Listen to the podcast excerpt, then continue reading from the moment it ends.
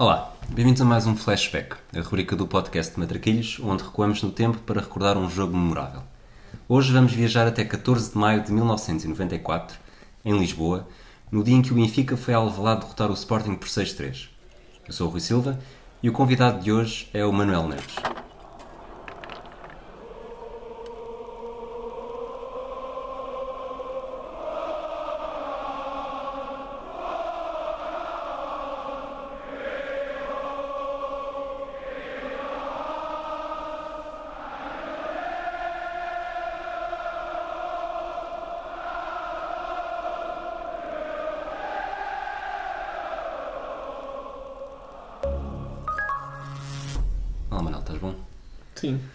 Nós- pelo convite. Obrigado eu por ter vindo até aqui. Eh, nós basicamente já é sempre estamos... um prazer deixar a minha mulher sozinha com os meus dois filhos. Nós basicamente já estamos a conversar sobre esta época e sobre este Sim. jogo há, há quase há mais de uma hora. Sim, sim, sim. Eh, sim. portanto, estamos, temos o aquecimento feito. Tu, acho que pronto, nem toda a gente tem a, a obrigação de saber quem és, mas, Ninguém, ninguém mesmo. Sim. mas uma boa descrição. És um benfiquista fervoroso, com uma memória fenomenal, autor de um livro lá em casa mando eu, não é? Que tu, fazes, tu vestes a camisola encarnada e a tua mulher, a Catarina, veste a camisola azul e branca. Eh, há mais alguma coisa que possamos dizer sobre, sobre ti? Hum, Não, assim, não há muito a adicionar. Eu acho que a única coisa que me que traz cá, e muito, mesmo muito obrigado pelo convite, fiquei muito, muito contente, é a quantidade de conversas que já tivemos no Twitter e eh, a recordar este tipo de jogos da nossa infância. Eu costumo dizer que se tivesse que se tivesse uma pergunta para salvar a minha vida e se tivesse que pedir uma categoria, pediria provavelmente Benfica 93-94. Estás já a abrir caminho para, ver um, para participares no Não Vale Roletas. Sim, ah, olha, é bem, bem pensado. Eu dei por mim, no, ainda não ouvia do Rui Tovar, mas isso é para mete-me medo, parece uma coisa de um nível superior. mas a do João Gonçalves e do, do Pedro, do Pedro Varela, do Bancada, dei por mim a responder no carro. Então vamos. e já depois- disse ao João pá, que a do Pois é muito bem sacada, Pois é. a do Pois é muito bem sacada, é difícil, mas as outras três também sabia. Mas Vejo- só meter nojo João. Quando, quando esta gravação acabar, pode ser que tenha novidades para ti e Ok. para o futuro. Eh, portanto, estamos em, Isso 90, mete-me muito medo, é responsabilidade. estamos em 93, 94. eh, Sporting Benfica. Um jogo que talvez seja muito mais do que um simples derby, não é? Eh, todos os derbys Sim. são especiais. Este, não sei se eu tinha guardado esta conversa para o Uhum. final, mas começo logo com uma entrada a matar. Este é o jogo mais, eh, usando uma palavra do Barbosa, mítico do Benfica nos últimos muitos anos.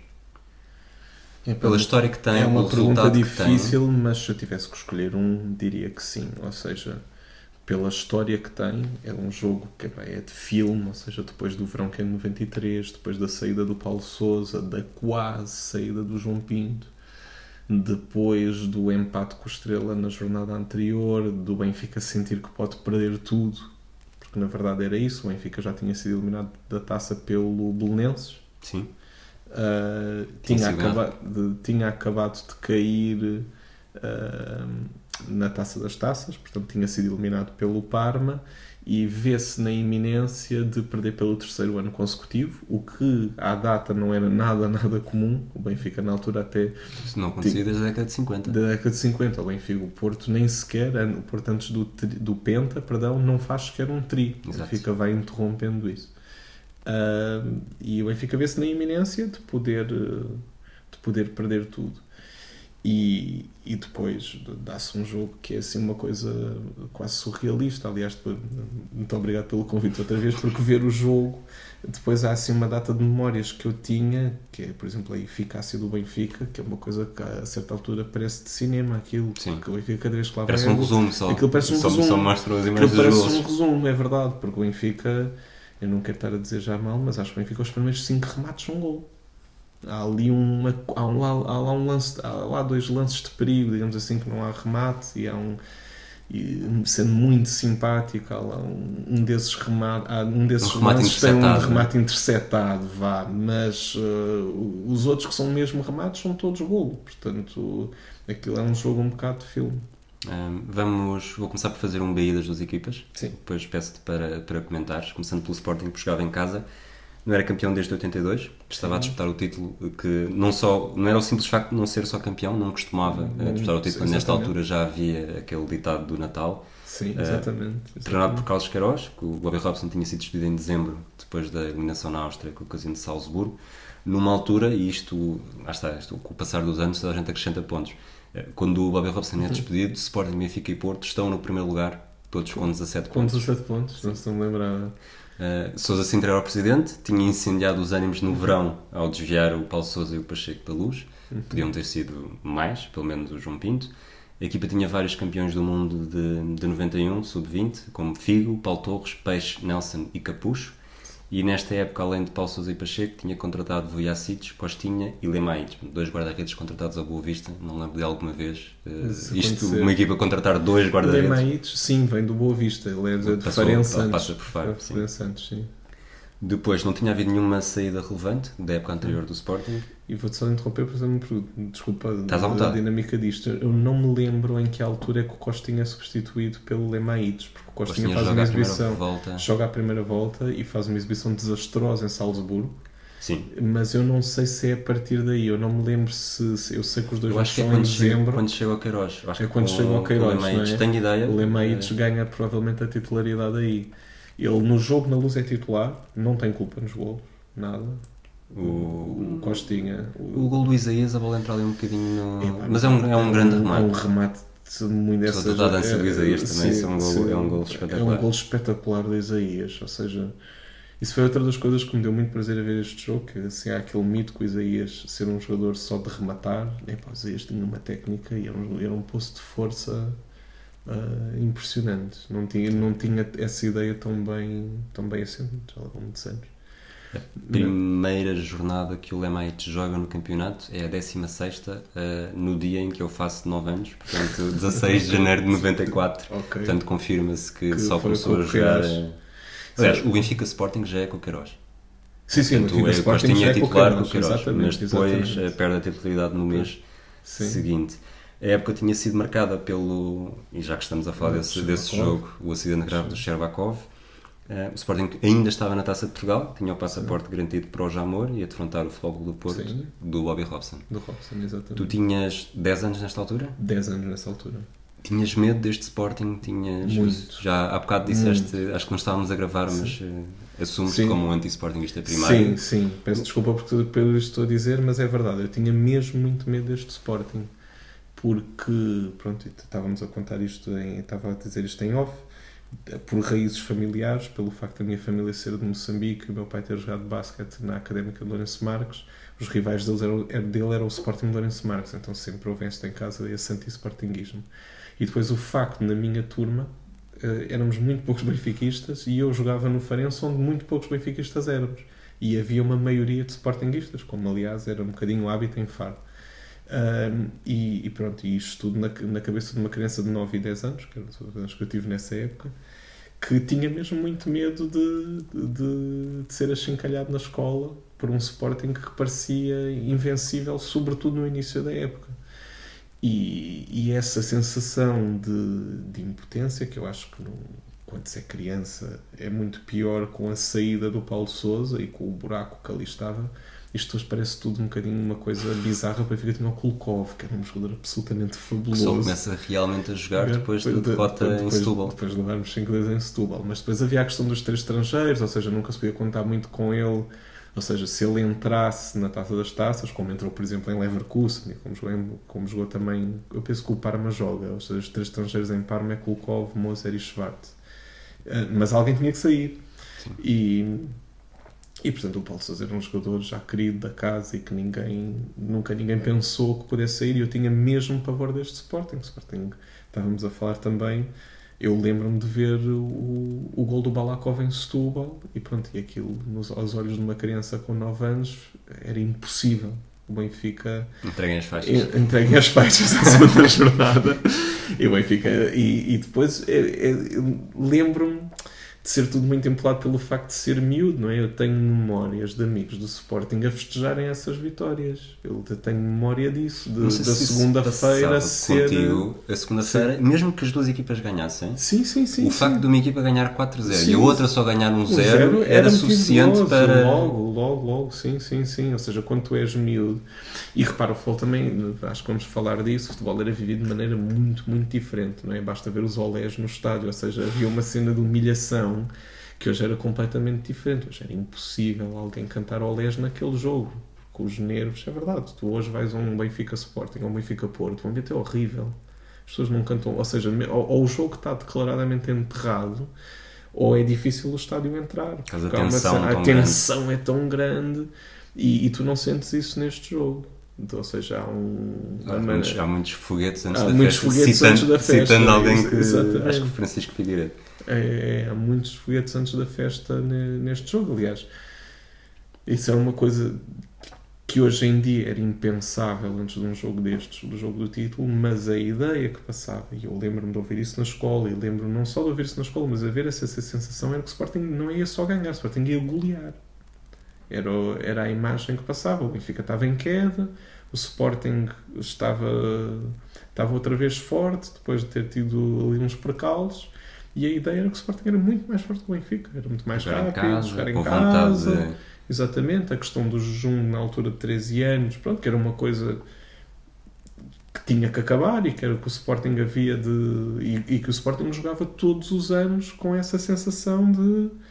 O, o, aquilo que depois se tornou quase anedótico do este ano é que é, na verdade, era uma sensação que não era assim tão gozável. O Sporting tinha grandes equipas, Começava E- sempre bem. os começava campeonatos. bem os campeonatos e tinha até algo, e tinha legitimidade para dizer este ano é que é. E, e nesse ano em particular, eh, o Sporting tinha mesmo, mesmo muito boa equipa. E, e quando se diz muito boa equipa, não é uma questão, parece ser condescendente e paternalista. O, no Mundial 94, a Bulgária faz um Mundial brutal com uns jogadores de Sporting, com dois jogadores de Sporting a jogarem recorrentemente, e com o Balakov a, ser, a fazer um grande, grande Mundial. E, portanto, isso não era assim uma questão tão... O Juskoviak vinha de uma seleção polaca Que tinha estado que nos faz Jogos prata Olímpicos. nos Jogos Olímpicos de 92 e o. Juskoviak é o melhor jogador do torneio. Portanto, o Sherbakov era um jogador absolutamente fabuloso. E, e isto depois, o Sporting tinha isto e depois tinha quase tudo da geração de ouro que é, que é bicampeão de júniores. Ou seja, o esqueleto dessa equipa, digamos assim, era mais do Sporting do que das outras equipas. O Benfica, na verdade, tinha o João Pinto, o Tony e o Gil nunca contaram muito para, para isso. O Porto tinha os centrais, mas que na altura só o Couto é que, é que despontava e o Jorge Costa, penso que nesse ano ainda está no Marítimo. Sim. O Benfica dizer- tinha, neste ano já tinha o El Xavier, mas também só tinha chegado. Sim, sim. E o El Xavier não é provavelmente um jogador era um patinho destaca. feio, era um patinho feio completamente, não é? Era um jogador, eh, não era nem foi primeira hipótese, uma das coisas que ainda não falámos, por exemplo, o Benfica quando tem esse buraco do Paulo Sousa sair, eh, uma, das, uma das primeiras hipóteses a ser testada a número 6 foi o Helder, num jogo em Old Trafford. O Benfica ganha 1 a 0 à escola do João Pinto, que eu acho que é a estreia do Ryan Giggs pelo United. É um amigável de pré-época. Uhum. O Benfica ganha lá um 0 com o Helder a 6 e a bola, no seu otimismo habitual, já encontrou o substituto para o Paulo Souza. Era o Helder. Portanto, o Benfica O Helder, o Helder que tem uma história com o 6 e com este jogo também, não é? com o... faz o 6. Exatamente. sim, sim, faz o 6. Aquele, aquele dia entrava tudo. Não é só fazer o 6. Ele ma- mandava a bola ao ângulo. Que é uma Exato. coisa... E a bola vem. Bom, já vamos Sim, falar desse gol mais à frente. O Benfica não era campeão desde 91, Sim, estava a atravessar uma das suas maiores crises financeiras. Pacheco e Paulo Sousa tinham saído para o Sporting, Futre seguira para o Marselha e Jorge de Brito, presidente nesta altura ainda, com a ajuda preciosa do Tony, tinha garantido que a hemorragia eh, ficava por ali. João Pinto foi o caso mais mediático, como já dissemos, mas houve mais que chegaram a ter um eventual acordo com o Sporting. O Tony era o treinador, tinha sucedido a Tomislav Ivic, que nesta altura estava. Nesta altura já não estava no Porto, mas tinha começado a temporada no Futebol Clube do Porto. Uh, João Pinto e o Abel Xavier eram os dois campeões do mundo de 91. Uh, o Abel Xavier tinha chegado do Estrela nessa época, talvez tinha sido um dos poucos reforços de relevo. Acho que o principal o Ailton, É o Ailton. do Brasil. Chegou também o tal Sérgio o Simanides, que nós falámos, não sei se foi se está no extra, se foi numa altura que nós estávamos a gravar ainda.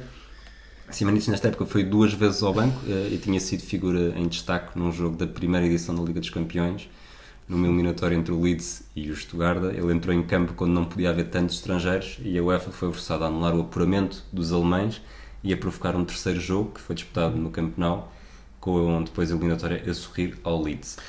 Desculpa, deixa-me fazer aqui uma publicidade a um podcast maravilhoso que é o Quickly Kevin Will He Score, que é sobre os anos 90. É um podcast Não inglês conheço, sobre os mas- anos 90, é brutal. E que tem uma entrevista a um tipo que era lateral esquerdo, que foi lateral esquerdo na Itália 90 e que era desse Leeds. E fala desse jogo. Pá, que é uma entrevista de um tipo que era australiano, nasceu na Austrália, depois foi, depois é de me lembrar do nome. Ok. E que jogou nesse Leeds fala desse jogo. O tal jogo de desempate ou o Sim, jogo de- fala, em- do jogo, fala do jogo de desempate, penso eu. Ok. Eu não quero estar. eh, Penso não estar a dizer mal. Ok. O Benfica tinha sido eliminado na Taça de Portugal pelo Belenenses nos oitavos, Uhum. eh, ainda em janeiro. Na Taça das Taças eh, provocou jogos memoráveis, acho que o 4-4 com o Leverkusen, que mais Sim. tarde ou mais cedo há de vir aqui ao flashback, Sim. eh, talvez seja a grande figura de proa. Caíra nas meias finais. Convido ao meu pai, porque nesse país o meu pai disse tudo mal. O meu pai disse para o Abel Xavier não chutar, disse para o João Pinto não subir no canto e tinha dito qualquer coisa contra o Kulkov. Esse dia foi uma coisa, pronto, se quiseres. Cada tirca da mel. Foi, foi, foi incrível.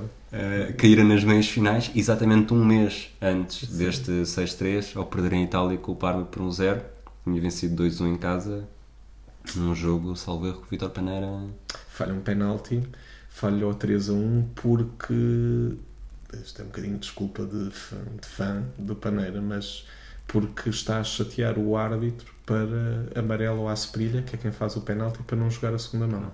E perde-se nisso. E o gajo que defende o penalti é o Bucci, é Bucci, Luca Bucci. Luca Bucci, porque joga esse jogo, porque dos quatro estrangeiros do Parma, Brolin, Sensini, Asprilha, o quarto era o Tafarel, que não joga para jogar o Bucci, que saca uma exibição absolutamente monstra. E ainda vem jogar uns anos depois, pá, em 2006, 2007, a Braga. Um- O Bucci? O Bucci, Pelo, pelo Parma? pelo Parma. Depois o tal jogo, quando, Sim. eu sei que em, em Parma o Diego, o Diego Costa Sim, marca o gol, se bem, me se bem me lembro. Não, não estou aqui a querer sim. errar na minha memória. Era, mas era um grande Parma, atenção, tens desse Parma é, é o Luca Bucci, depois joga o Mussi, que joga a final do Campeonato do Mundo, tem o Benarrivo, que também é dessa Itália 94, é Sensini, o Mussi era central, não me lembro, depois havia um tipo que era o Gabriel Pino, lembro-me dele do manager, sobretudo, e tinha o Zola, pá, que era um jogador é impressionante. espetacular. E esse tipo, que, que esse lateral que eu não me estou a lembrar, tem uma história maravilhosa, que é, a, portanto, a Inglaterra a estagiar para a Itália 90, vai jogar um jogo à Sardenha. E ele, então fazem uma seleção local da Sardenha, e ele diz, opá, eu levo com um tipo mínimo, pá, que fez de mim gato, sapato o jogo todo e marcou-nos um canto direto. Ele disse, pá, os gajos ganharam-nos, nós saímos, era o Zola. 1990, não é? Então, 1990. Era um jogador absolutamente fabuloso. E é, é- acho que é ele que faz o gol cá, assim, o 2 a 1. Hum, história do pré-jogo, mais ou menos. O Benfica começou mal o campeonato, com três empates nas primeiras três jornadas. Antas, Luz Costoril e Aveiro. eh, mas estava no primeiro lugar, isolado ou partilhado, desde a jornada 9. Sim. No, no dia em no fim de semana em que o Sporting sofreu a primeira derrota da temporada no Bessa. Passou grande parte do início de 94 com 2 a 1, Carlos Jorge para a rua. Paulo Torres a marcar um gol Paulo livre, um gol livre. Sim, e o Carlos Jorge, e o Carlos Jorge faz um penalti sobre o Arthur. Acho que os gols são do Marlon. Marlon e. Lembro do o segundo. gol de, Boa é o Vista- gol de penalti, acho que é o do Arthur. penalti do Arthur. Boa Vista com calções. Não, é o Sporting de calções brancos. É, o Sporting jogava sempre com o visto de calções brancos. Ahm, portanto, o Benfica passou grande parte de 94 com 3 pontos de vantagem sobre o Sporting, mas a, a dupla des- deslocação a Faro e ao Funchal para defrontar o Marítimo tinha diminuído a diferença para um ponto. Na jornada 26, com a derrota na Maia contra o Salgueiros, com o gol de Sapinto, o Benfica foi alcançado na liderança pelo Sporting. O derby de Alvalade seria na jornada 30, mas os Leões ainda tinham um jogo com o Flóculo do Porto, que foi adiado porque calhava no, na fase final do Europeu de, de Sub-21. Num jogo. Portanto, este jogo foi em maio.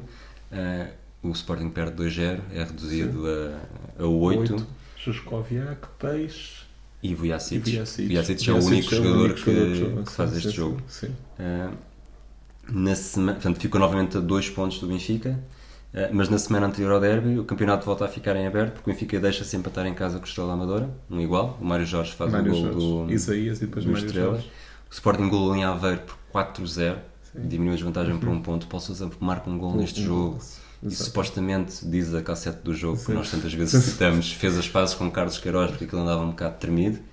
E, e não havia uma dúvida para este jogo, quem quer que ganhasse em Alvalade ia sair na frente do campeonato numa altura que faltavam apenas E falta- 4 E falta aí um pormenor que é os três russos estão suspensos. Ou seja, o Benfica, antes do jogo, tem os três russos suspensos por eh, indisciplina, portanto vai sem Kulkov, sem Yuran e sem Mostovoy, nem sequer, não, nem sequer vão ao banco eh, para esse jogo. E, bem, e os russos eram, apesar de completamente chanfrados, usando uma expressão muito, muito simpática, que é o que eles faziam, eh, eram fundamentais. E, meu tio comentava isso também num grupo que gosta de recordar estas coisas.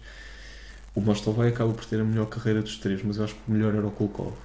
Mantenho isso. Acho que o Kulkov, era, Kulkov era o melhor futebolista dos três. E se não fosse toda a indisciplina e toda a loucura, era o que podia ter ido mais longe. Eu penso que eles vêm de um Spartak de Moscou que chega a ir a umas meias finais da Taça dos Campeões Europeus e que, e que falha a final não sei contra quem.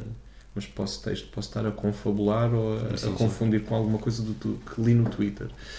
O Yura nunca sendo um jogador com muito olo, nunca foi um jogador muito. Não foi, não foi um goleador, não era um jogador que marcasse 20 golos numa época, Mas sabia escolher os seus jogos também. sabia escolher os seus jogos. E era um jogador, era um touro de força impressionante e tinha muito mais técnica do que parece. E basta lembrar um jogo que tu já recordaste aqui com o Baquer, o, o toque de calcanhar dele para o primeiro golo em Londres do Benfica, é, é de jogador. E o Kulkov, por exemplo, marca dois golos em Leverkusen, onde enche, enche o campo né? e, e decide a eliminatória para, para o Benfica. O Mostovoi nunca fez parte, fez muito parte das contas, Sim. é verdade. Apesar de também ser uma das coisas mais assim, meio lenda com o Eusébio dizer que o melhor era o Mostovoi. Ah, mas os três russos estavam suspensos, portanto o Benfica vinha de um empate, ah, Jogava fora. jogava fora, ah, tinha já caído, portanto, nessa época, assim de cor, portanto, empata nas Antas, empata em Faro, empata na Madeira, perde com o Salgueiros, portanto, as duas, Perdem Setúbal. perdem Setúbal, São as únicas as duas derrotas. derrotas. até- e era tudo fora, não é? O Benfica em casa, tirando com Estrela, eu acho que praticamente sempre. Não, e, e. É, mas era uma equipa muito mais difícil, apesar de ter vários jogos Tremidos. o jogo horrível com, o- com o Beira-Mar que, com, que é com um gol no último minuto de penalti do Paneira o, jogo, o próprio jogo a seguir ao 6 a 3 o jogo com a União da Madeira também um 0 Rui Costa uh, a faltarem 20 minutos. Havia assim muitos, muitos jogos sofridinhos. Vamos aos 11 iniciais. Sim, desculpa, interrompi Não faz mal, não faz mal, estás à vontade. convidado, Estás à vontade.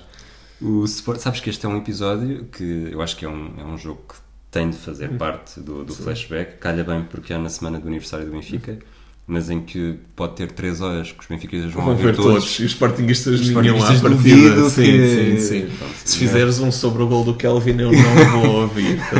E tenho demasiado presente na minha memória. Podia ser uma coisa tipo confessionário, tipo uma coisa horrível, mas eu acho que não ia clicar no play de propósito. Já carrego sem querer na minha cabeça para tentar corrigir. Portanto, o Sporting jogou com o Lemaites, eh, defesa com Nelson, Valks, Vujacic e Paulo Torres, eh, meio campo Paulo Souza, Figo, Balakov e Capucho. Na verdade, Paulo Souza, Capucho, Figo e Balakov. Depois Cadete e Jordanov. O Benfica com Neno, Veloso, Mozart, Elder e Kennedy. Kennedy, eh, digo desde já que é capaz de ser o jogador que fez parte deste dos 11 Sim. que menos associo, não fazia Este ideia jogo. que tinha jogado este jogo. Eu, pronto, este jogo tenho, tenho muito presente. O Kennedy joga este, joga em Parma. Sim. também ah, e tenho alguma memória dele jogar alguns jogos neste jogo. Era um jogador, por exemplo, eu tenho a ideia dele mais fiável que o Abel Xavier. tenho ideia. E tenho uma história muito engraçada desta época. O Benfica, quando dá os 8 a 0 ao Famalicão, Sim. ah, está 3-0 ao intervalo. E pronto, é uma das coisas que também é gira ver neste jogo é a proximidade dos jornalistas. E então o Benfica está a descer para o túnel ao intervalo, o jornalista aproxima-se, então até Kennedy está a ganho, e ele sim. É verdade. Absolutamente Quem impensável. diz a hoje em verdade não merece castigo.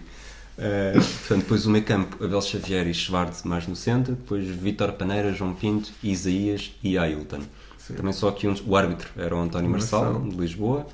Eh, os bancos, eh, Banco do Sporting, Costinha, Marinho, Carlos Jorge, Poejo e Pacheco. Portanto, eu acho que qualquer substituição que Queiroz fizesse neste jogo má. seria sempre má. Sim. Eh, o Banco do Benfica, Silvino, William, Rui Costa, Rui Águas e César Brito. Sim, portanto, o Rui Costa, pelo menos para lançar, não é? Os outros dois avançados, já um bocadinho idosos. Mais, pelo menos mais experientes. Mais é? experientes, mais sim. experientes. Cada um, qualquer um deles já tinha Sim. tido. E havia uma cena, o William sempre foi um tipo estranhíssimo, pá. Por, exemplo, ele joga, ele joga o 4 a 4 em Leverkusen, ficou sempre, marca, tem um gol num derby, depois tem dois golos num derby, tem um de penalti e um de livre. O penalti lembro perfeitamente Penalti, de ouvir na sim, rádio sim. eles a dizerem. Depois- aponta para um lado e remata para o outro, O- e depois realmente nas repetições vê-se o Sim, dedo, ou- ouvi o dedo, Sim. porque achar que aquilo E, realmente. e eu acho que ele tem um gol de livre, pá, mas posso também estar a confabular. não lembro. Ou se, se calhar estou estou mesmo a confundir, ou tentou marcar, ou se calhar estou a confundir nesse jogo. Mas depois, por causa do Estás a confundir com penalti. Palmadeira. Palmadeira marcava Sim, exatamente, grande especialista. Ah, um gol de livre. Um gol. Com que a barreira abriu, atenção. Foi que foi, um- eu não. Não, não, não, não. Campo Maiorense 2-0 depois do 7 Ah. em Vigo. A barreira abre completamente e ele remata, quer dizer, aquilo num um livre normal vai bater na- no peito de, de alguém, não é?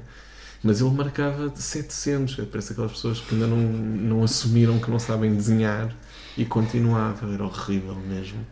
E, mas, desculpa, estava a dizer, o William depois falha um penalti na supertaça de, Paris. com, o- não, não, não, nem Paris, fica um 0 gol do Domingos. Ahm, nem Coimbra, que é um Ah. 2-2, em que ele senta ao Bahia e depois manda ao lado. Ahm, e portanto ficou sempre eh, com isso. Eu estou aqui a receber um WhatsApp da minha mulher a dizer que a minha filha está acordada, portanto estou felicíssimo de estar neste podcast.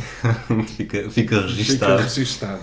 Talvez um dia. Catarina, toda a solidariedade. Talvez um dia se a Catarina vier cá, ela depois possa fazer o mesmo. com- Provavelmente pode. Só, só a podes convidar quando os nossos filhos tiverem 15 anos.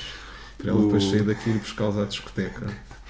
O, o jogo em si, antes mesmo do, do, do apito do árbitro, eu acho que a primeira coisa que destaco e que é, que é espetacular e hoje em dia já não se faz, as equipas entram à vez. Sim, Primeiro sim, os árbitros, sim, como assobios. normal. Eh, o Gabriel Alves, nesta altura, apela que é preciso ter cuidado com a 18ª lei, que é a lei do bom senso. Eh, Eu acho que podias fazer um programa só com comentários Do do Gabriel Gabriel Alves Alves. neste jogo, sim. Eh, o Benfica entra a seguir, muitos Sim. assobios. Sim. Depois, antes do Benfica entrar, o, acho que é o Francisco Figueiredo que está no túnel. Portanto, vê-se imagens do túnel Sim. e há dois jogadores a falar, acho que é o Mozart e o Abel Xavier. Sim. Ele pergunta ao Mozart: Mozart, está- estava a falar sobre as últimas instruções antes do jogo. E Sim. o Mozart ignora-o completamente. Depois entra o Sporting, há aquele grande bruá, porque hoje em dia, quando as equipas entram, então todas ao mesmo tempo, já não é Sim. esse impacto. Sim. Nesta altura havia o assobio, portanto, aquele ambiente hostil. Para Olha, uma está- das coisas que eu tenho, uma das memórias do primeiro derby de Sevilha que, que eu vi, ainda era assim, portanto, isso foi uma coisa até pelo menos 99-2000, que é o ano desse derby. E quando o Sevilha entrou em campo, eu estava a falar com o meu pai e deixei de me ouvir. Eu deixei de me ouvir, é, foi uma das coisas que mais me impactou num estádio de futebol. Eu, de- eu deixei, de- a minha voz, eh, eu estava a falar, como estou a falar agora, e deixei de ouvir a minha voz. E portanto, sempre que agora vejo as duas, das duas equipas entrarem em campo, tenho saudades desse momento. Era, era diferente. Porque era completamente diferente. E Era, mesmo- era que começar a ganhar meio era zero. começar a ganhar. E acho que isso. Não, não acredito que isso traga violência ao futebol, as equipas entrarem separadas, por favor. Acho que isto não, não faz muito sentido. Mal- Mal seria assim. Mal seria se assim fosse, e portanto acho que essa entrada separada e para as equipas perceberem o que é que é jogar fora e o que é que é jogar em casa, Claro. numa altura onde o futebol está cada vez mais de plástico, era, era muito giro voltarmos a isso. O Gabriel Alves diz: eh, esperamos que seja um bom espetáculo e, mais do que isso, uma boa propaganda para o futebol em. Sim, Portanto, sim. acertou em cheio. Sim. Eh, há um minuto de silêncio por Hugo Sarmento, tinha morrido na véspera. tinha jogado no Sporting entre 53 e 63, 51 golos em 211 jogos e esteve no primeiro jogo na história da Taça dos Campeões Europeus. Morreu com 61 anos. Este nome, Hugo Sarmento, não me dizia nada. Também não me dizia Ouvi na absolutamente transmissão, nada. fui à procura e realmente tem Uma a das sua. coisas, antes que me esqueça, uma das coisas mais fascinantes de, de ver o jogo agora, e acho que vimos os dois o jogo no YouTube, Sim. na- é a transmissão ser completamente diferente, ao ponto de há momentos onde se ouve o vento. Ou seja, havia por causa do temporal e os aviões é. a passar, ou seja, há todo um low-tech que é espetacular hoje em dia, quando a pessoa pensa. é? Nós temos sempre o Ultra HD, o Ultra e aquilo, a pessoa usa aviões. Não, é o som HD. O não é? som. Depois, o hum, pontapé de saída, a bola sai do Benfica, Que perde eh, logo a bola. perde a bola em 5 segundos. Sim. O Sporting, de- desde logo, a mostrar o que é que queria. Há um canto para o Sporting no primeiro minuto.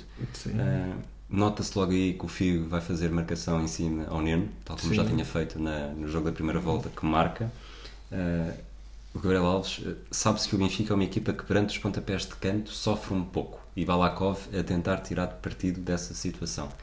Sim, o Benfica já tinha, ou seja, o Neno era um guarda-redes razoável entre os postes e, sobretudo, nas saídas. Eu tenho uma, uma boa imagem das manchas do Neno, mas entre os- eh, quando havia cruzamentos era horrível. Quer dizer, em Leverkusen, o Benfica, penso que é 1 a 0, é uma saída dizer, completamente hum, despropositada do Neno e o Benfica sofria muito golos assim. Eh, o Neno não saía da linha de baliza, como isso verá ne- nesse jogo. Há um, um gol mais à frente que vamos falar, frente, é, é sim. inarrável mesmo. Sim. E, e refila depois por cima disso. É.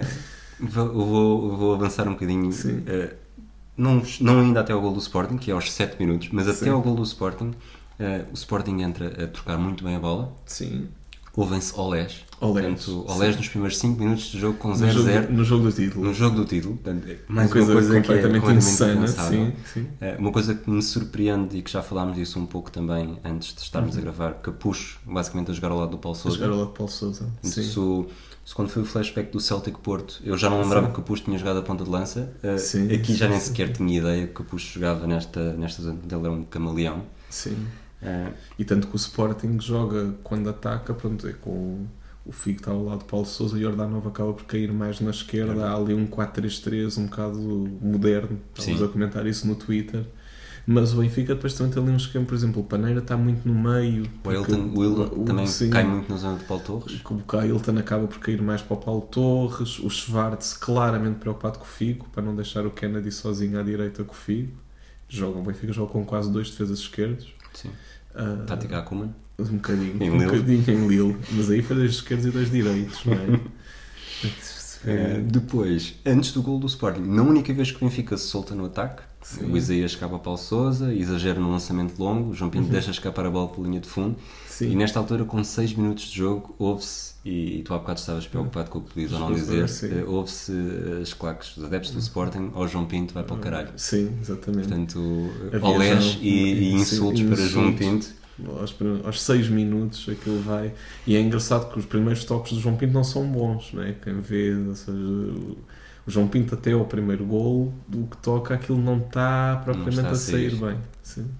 Depois, o Sporting troca facilmente a bola no último terço. Acho Sim. que o Sporting faz Sim. mesmo um arranque muito bom. Sim, não é? sim, sim, sim. Eu tinha eu tinha essa imagem, ou seja, do- da primeira primeira da, da primeira parte ser horrível para o Benfica e é, ou seja, aquilo é um massacre. É engraçado que este é um jogo que ficará sempre como para o Queiroz, como o jogo em que ele tirou o Paulo Torres, quando na verdade na primeira parte ele dá um banho.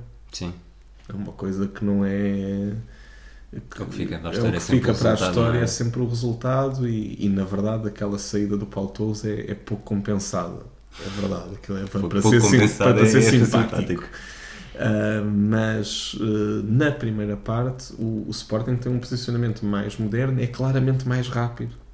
Estão sempre mais perto. Já chovia um bocadinho, o Ravato Já estava um bocado molhado e, e realmente aquilo era. era Há, há, há jogadores a escorregar, sim, mas o Sporting, e, e, por exemplo, chama muita atenção uh, o jogo do Paulo Souza na primeira parte. Pelo menos a mim fez-me impactou-me. Ele com bola é um busquê. Ele é um jogador que, que manda no jogo, ou seja, toda a gente se posiciona de acordo com- com. de acordo com o que ele disse e os jogadores do Benfica de acordo com o que ele faz com a bola ele tem vários passos onde espera que o jogador do Benfica venha para depois fazer um passo assim um bocadinho, levantar um bocadinho a bola para fugir à interseção. É um jogador que se vê que tecnicamente era incrível, mas depois tem outra coisa que eu não esperava, é que defensivamente, e nós estávamos a falar disso há pouco, as regras eram completamente diferentes, ou seja, valia fazer carrinhos que hoje em dia eram capas de jornal e o jogador provavelmente era irradiado. E o Paulo Sousa distribui fruta que nem gente grande, que é uma coisa. Um, vamos ouvir eh, os comentários de Gabriel Alves Sim. no lance, no lance do gol. Sim. Sporting com algumas facilidades nas coisas do Benfica, entrar num espaço está a ser consentido, a tirar partido disso. Gol. Primeiro gol, Jorge Cadete. De cabeça, 7 minutos da primeira parte. De campo, o Benfica a sofrer o primeiro gol, o Sporting a inaugurar o marcador. 1-0, Jorge Cadete. Aos 7 minutos.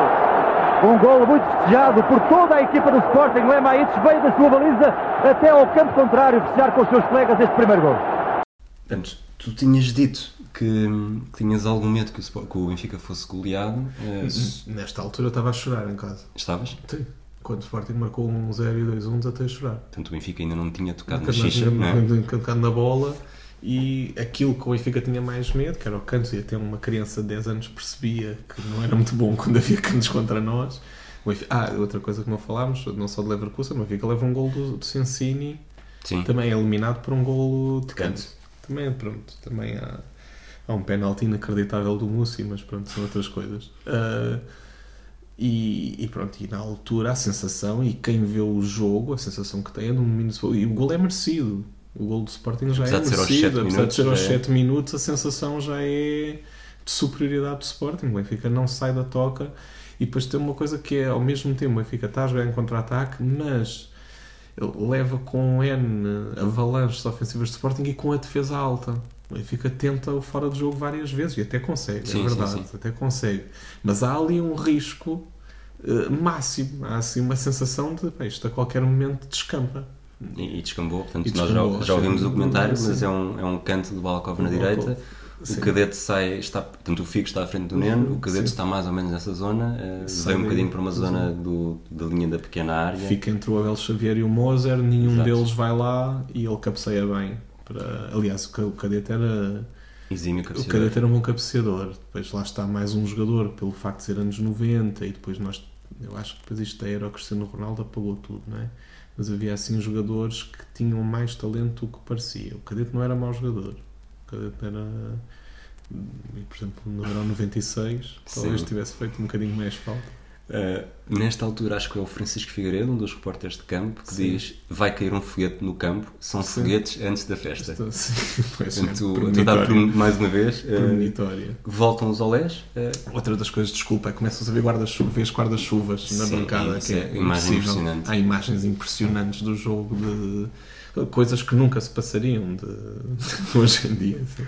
o Benfica. Hoje em dia, se calhar um 0 num jogo deste, num jogo deste nível, a equipa depois de estar em vantagem talvez se retrai um Mas, pouco. assim, Mas o que se vê não. é o Sporting continua completamente em cima, abafa completamente o Benfica. O Benfica não consegue passar do meio campo, nem sequer chega à baliza. Uh, voltam os olés, voltam os insultos ao Uhum. João Pinto. Sim. E aos 10 minutos, a primeira vez que o Benfica chega verdadeiramente à área, eh, num lance de bola parada, Sim. que é o, lance, tal lance em que o Paulo Torres tem uma entrada sobre, sobre o Ailton.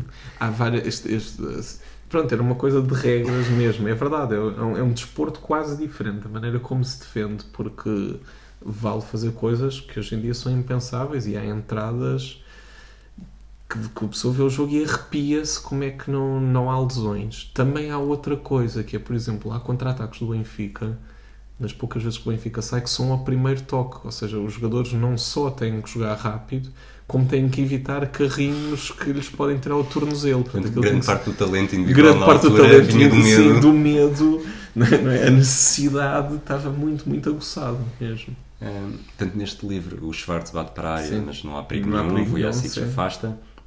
João Pinto sempre muito associado, Sim. cada vez toca na bola. Aos 13 minutos, aqui não tenho certeza se é o Francisco Figueiredo, se é o Miguel Pratos, eh, diz eh, Queiroz muito preocupado com a marcação ao João Pinto. Muito preocupado com a marcação de João Mais Pinto. uma premonição eh, fabulosa. E vê-se que, de facto, quando o Benfica tem a bola, há uma preocupação, muito mais do que ao Ailton e que ao Isaías, em caírem em cima de João Pinto e não deixar o João Pinto rodar ou, ou às vezes sequer receber. E ainda era uma altura, isso também se nota, há muitos duelos, ou seja, era um futebol muito mais in- de duelos, não era tão coletivo, apesar de não ser tão primário como Sim.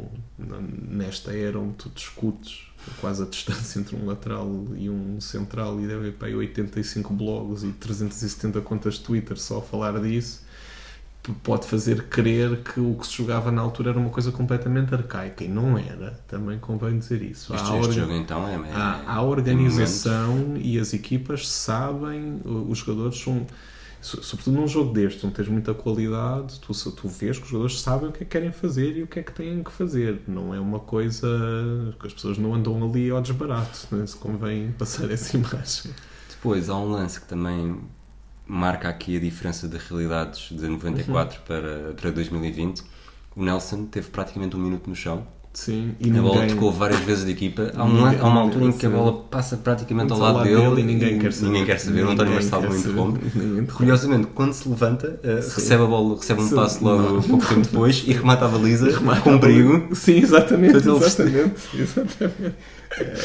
E Incrível. pronto, é tudo incrível na- na- nesses lances. O, o Rui Costa sai para aquecimento aos 24 minutos. Minutos, sim. O O- Benfica está tão desorientado que. Pronto, É preciso ter bola. É preciso ter bola, que, que se põe a hipótese do Rui Costa entrar.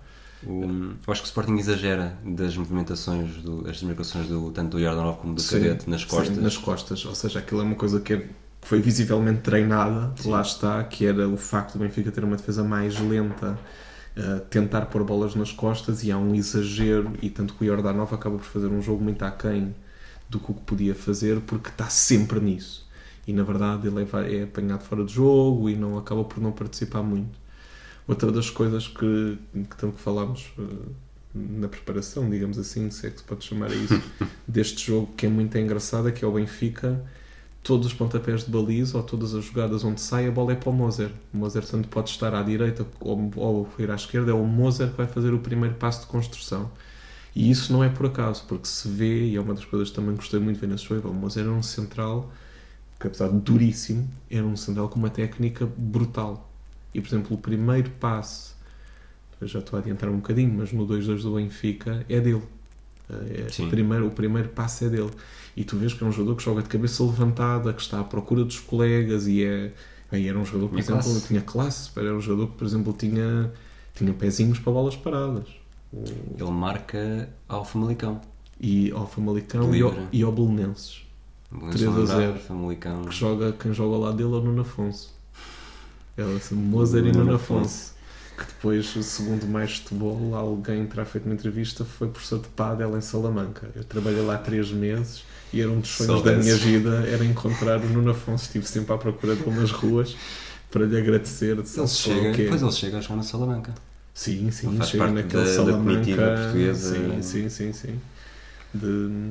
Depois, até, à, até ao gol do. Benfica, eh, há um, mais alguns remates do Sporting, um deles do Figo, que é um, que é um míssil, quase, quase à figura do Neno, mas, mas em fortíssimo. Sim, sim. Eh, O Benfica aos 29 sai rápido para o contra-ataque. Desculpa, e depois desse remate do Figo, Gabriel diz mais uma aflição para o Benfica é novo canto. Que hoje em dia, não sei se sentes isso, hoje em dia os cantos já não têm metade do peso que Nada, tinham na altura. nada, nada, exatamente. Antigamente o canto era meio golo, Era, hoje em sim, dia o canto é, ok, Sim, quem, é, é quem é o gajo que está ao primeiro posto que vai cortar a bola. Sim, é muito. Epá, e depois outra coisa que eu, por exemplo, tenho um pânico ainda hoje dos cantos do Alex Teles, epá, e depois vejo do Balakov e pensei, bom, se calhar estou a exagerar no que estou a sentir agora. O, tanto aos 29 minutos o Benfica sai rápido para um contra-ataque, o Panera entra na área pelo lado direito. Sim. Eh, talvez um lance que pode ter algumas semelhanças com o 3-2. Com o 3-2, exatamente. É. E que ele tenta meter a bola no segundo Muito posto e sai mal. Sai muito largo, o Ailton já só toca E, fora de campo. desculpa, corrija-me se estiver enganado, mas por exemplo, nessa jogada há vários toques ao primeiro. Há, há- é uma jogada muito Passa ao primeiro primeiro toque. Ou seja, que é uma jogada que tecnicamente me pareceu muito, muito difícil. Ou seja, mesmo aos olhos de 2020, aquilo pareceu-me uma coisa muito difícil de fazer. Ou seja, que é. eh, Para mim é um- foi dos episódios onde eu gostava de ver o jogo e disse assim: pá, bolas, eu vi isto, eu se visse isto hoje, dizia pá, É um aqui jogo, é um muita qualidade, há aqui, há aqui muito, muito, muito futebol. Ok, há regras diferentes para defender e vale coisas que, que parecem bocadinho impensáveis, mas a atacar, aquelas equipas fazem coisas muito difíceis e muito bem. É, Basta, é um, Sim, eh, eram- se eram começares a ver craques. jogador a jogador, Jogador a jogador, aquilo são- eram só craques, é verdade. Nós, hoje em dia, o Lineker no Atia dizia isso de uma maneira muito engraçada, que é se, se pegassem os jogadores dele, da, da época dele, no futebol de agora, que as, equipas, que as equipas iam ser desfeitas. Mas se dessem tempo aos melhores a, adaptarem-se ao, ao futebol moderno, digamos assim, eles iam ser craques na mesma. E tu podes pegar em várias, vários jogadores do mesmo lado que iam ser craques na mesma. E na verdade, uns depois já pisaram o futebol moderno. O Figo é um jogador de futebol Sim. moderno, não é? Sim, sim, sim. Tipo, na imagem que nós temos dele é fim dos anos 90 início dos anos 2000. O é Figo um talvez se, encaixa, se talvez se encaixasse melhor hoje em dia. Sim, sim, eh, sim, conforme sim, ele, sim, sim. ele era um extremo. Não era um extremo ele nunca foi um verdadeiro. dizer, chegou a jogar nessa posição dessa forma, mas sempre Sim, foi mas é alguém que aquele procurava extremo que mais. é muito para o meio, não só rematar, mas procurar tabelas, etc. Portanto, no fundo está um bocadinho desenquadrado deste futebol, é verdade. Exatamente. Depois, aos 30 minutos, vamos ouvir o, O tal talento. o gol. o, o gol do empate, o primeiro gol do, de João Pinto no jogo. João Pinto. Ailton para desmarcar. João Pinto. Tentou de primeira. Bola João Pinto. Um para dois. Vai rematar. Um grande gol do. Grande golo. João Pinto, um monumento no estádio da Alvalade. João Pinto, tal talento, a vir ao de cima. Um grande golo de João Pinto. De facto, um espetacular golo do Internacional ao serviço do Benfica. Para observar de novo a única forma de facto de bater o Emaíque e a defesa leonina, de longe João Pinto, uma leitura perfeita, um remate preciso, repasse, um controle de bola impecável, deixando dois homens do Sporting completamente para trás e depois levantando o pé direito para a gaveta. É um golaço. É, para é, mim, não, e- se- e não é é, não é necessariamente o melhor gol da época. Não, Houve gols não muito bons não. neste ano, mas é o gol. E- é o gol, não é? É o golo e para mim é o meu preferido dos seis. É estranho, mas é o meu preferido porque e também é um bocadinho aquela coisa de miúdo, né? que é quando eu tinha 10 anos e pronto, como jogava a bola na altura, era, era quase mitológico tu meteres uma bola no ângulo. Era o golo, era meter uma bola no ângulo, era não nenhum guarda-redes chegava com a nossa idade, isso era impossível. E eh, para mim, para isso era um gol que eu não. e que na verdade se vê em poucos como aquele. E, e pela maneira como a bola entrou, foi quando eu percebo que o Benfica tem um jogador que faz coisas impossíveis. Isto aos olhos de uma criança de 10 anos. Mesmo hoje vendo o jogo, claro que há golos que são tecnicamente se calhar até mais difíceis, etc. E que têm mais coisas coletivas. Epá, mas é um golaço. Para já, o Isaías, é engraçado que o Isaías ganha a primeira bola de cabeça, depois o João Pinto falha, falha a desmarcação do Ailton, recupera e dá um. é- é- o que ele faz ao Paulo Souza, epá, eu vou exagerar nas palavras, aquilo é quase a Messi, mas é com o pé direito, ou seja, ele vira-se a uma velocidade que o Paulo Souza fica preso, não consegue. E depois é engraçado que eu penso que é o Valks que se atira para o chão para o remate ser rasteiro e a bola passa por cima e vai ao ângulo. É um gol inacreditável. É mesmo de alguém a quem vai correr tudo bem. Já tinhas secado as lágrimas nesta altura? Sim, eu estava sem chorar. Eu vi esse jogo, portanto havia um monte de gente lá em casa e estava o Israel, que é um amigo de família, ex-médico de Sporting. Festejaste, gritaste, Sim, deste, sim, o pela casa. Israel é, é, pá, é um dos maiores cavalheiros que eu conheço e que me adora, porque pronto, que eu cresci no colo dele e portanto perdoa-me tudo. E foi duas vezes lá a casa ver Sporting Benficas, 6 a 3 e 4 a 1. Portanto, não foi lá, não foi uma terceira e eu Nunca mais o convidaste. Não, eu Nunca mais para ele é que, ele é que nunca mais, mais- quis ir. E posso dizer que quando uma das histórias mais curiosas que é quando foi a final, eu dava do mesmo, dou-lhe mesmo azar, coitado. Ahm, quando foi a final da, da Taça UEFA em Alvalade em 2005, eu e vários amigos do Benfica comprámos bilhetes muito antes de saber eh, quem Que é que é que saíram, saíram. que equipas é que saíram e os- o meu bilhete foi para ele. E portanto, pronto, coitado, perdeu, eu sei, não foi, mas, Portanto, mas, verdade- foi, mas na verdade A intenção era boa. a intenção era mesmo, mesmo boa. E houve pessoas a fazer mesmo muito bom dinheiro com aqueles bilhetes e eu dei-o de muito bom grado. E eu achava mesmo que o Sporting também ia ganhar aquela final. E, portanto, é assim uma figura, é assim o Sportingista mais eh, próximo, digamos assim, da nossa família, que é uma coisa muito curiosa. É que realmente há uma, há uma agora fazendo aqui uma, Sim. uma paralela, o Sporting não consegue vencer jogos importantes em casa. Portanto, em- Sim, este sim. não ganhou, em 2000 perdeu, só foi campeão eh, fora. Sim, Em 2002 Pois. pôde ganhar, E- só foi campeão. Sim, não vou sim. dizer na luz, mas, porque sim, sim, foi um sim, jogo mas também, Benfica seja, ganhou. não é campeão, também contra o Benfica. Em 2005, 2005, depois também tem contra o Porto o gol do Jorginho, Sim. que também passaria para a frente. 2005, 2000, Uh, esse é 2006, 2006, 2005, 2005, 2006. Uh, 2015, 2016. 2015, 2016. Que é um jogo que eu acho que não tendo nada a ver em termos de espetacularidade, há o mesmo mindset, que é há uma altura do jogo onde uh, o Benfica quebra o Sporting psicologicamente. O Benfica consegue pôr na cabeça do Sporting não vai dar este ano outra vez. E, e com tudo o que isso é, ou seja, não é o só este passo não vai sair, é, parece que a certa altura o Sporting ah, aplica sobre si mesmo todo o esforço da época que não vai dar Sim. e joga com esse peso psicológico. Por exemplo, a vantagem psicológica que o Porto tem com o Benfica é diferente, mas a do Sporting acho que há uma coisa. Não sei, o Sporting tem uma capacidade de sofrimento maior e quando digo isso é mesmo de auto, não é só de autodestruição, é a capacidade de sofrer é maior. Há clubes assim. E isto não é, são idiosincrasias. Por exemplo, o Barça era assim. As pessoas não, não, não falam disso, mas o Barcelona era um clube perdedor. Sim. O Barcelona era o clube que o Cruyff teve anos em Barcelona e ganhou um campeonato. O Barcelona tinha os melhores do mundo, tinha o Maradona e depois perdia. O Barcelona gostava dessa imagem de, de perdedor. E isso eu acho que esse, neste jogo também há uma altura onde se sente isso. Ah, Regressamos às jogadas. Portanto, o. Benfica fez o gol aos 31. Sim. O Sporting há de fazer o 2-1 aos 35, mas Sim. durante este período há um cartão amarelo para o Schwartz. Que, é- que eram de 5 vermelhos hoje, sim, que ele não tira o pé ah, ao Nelson.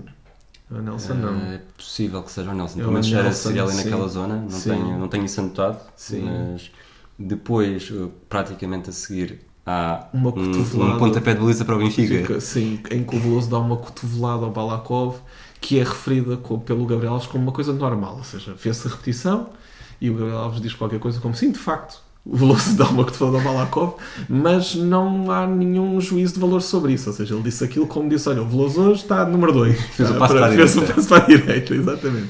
Isto é tudo normal. E o próprio Balakov, que fica no chão agarrado à É a cabeça primeira vez que o jogo é interrompido que na é a primeira primeira- parte. Sim. Não pede cartão. Ou seja, pronto, aquilo é uma coisa que lhe aconteceu. Pronto, levou com uma cotovelada. E tanto que no livro do 2-1, quem vai marcá-lo é o Paulo Souza por causa disso. Mas depois o Balakov é que vai lá Reentra com o jogo parado com o jogo parado para fazer o 2-1.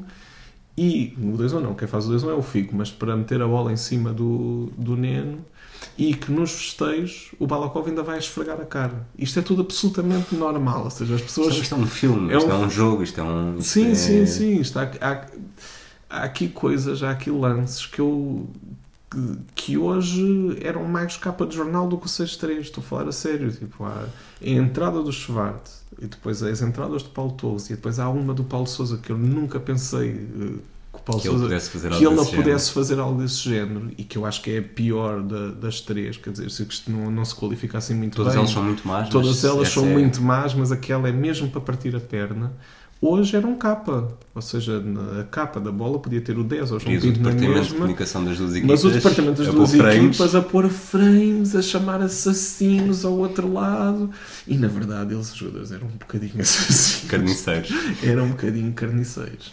Vamos então ouvir a jogada do 2-1, Do que 2-1. começa exatamente com a dúvida se Balakov vai ou não eh, Não, bater cara, livre. Só porque levou uma cotovelada, as pessoas também têm cada dúvida. Exato, Balakov, o búlgaro e o Sporting com praticamente todos os jogadores, só três para trás. Portanto, dois, cinco, seis homens dentro da toque. área. Paulo Souza deve dar um toque. Não. Paulo, direto, direto. Direto, Que é gol. para Figo. Gol do Luís Figo. Aos 35 minutos, 2-1 é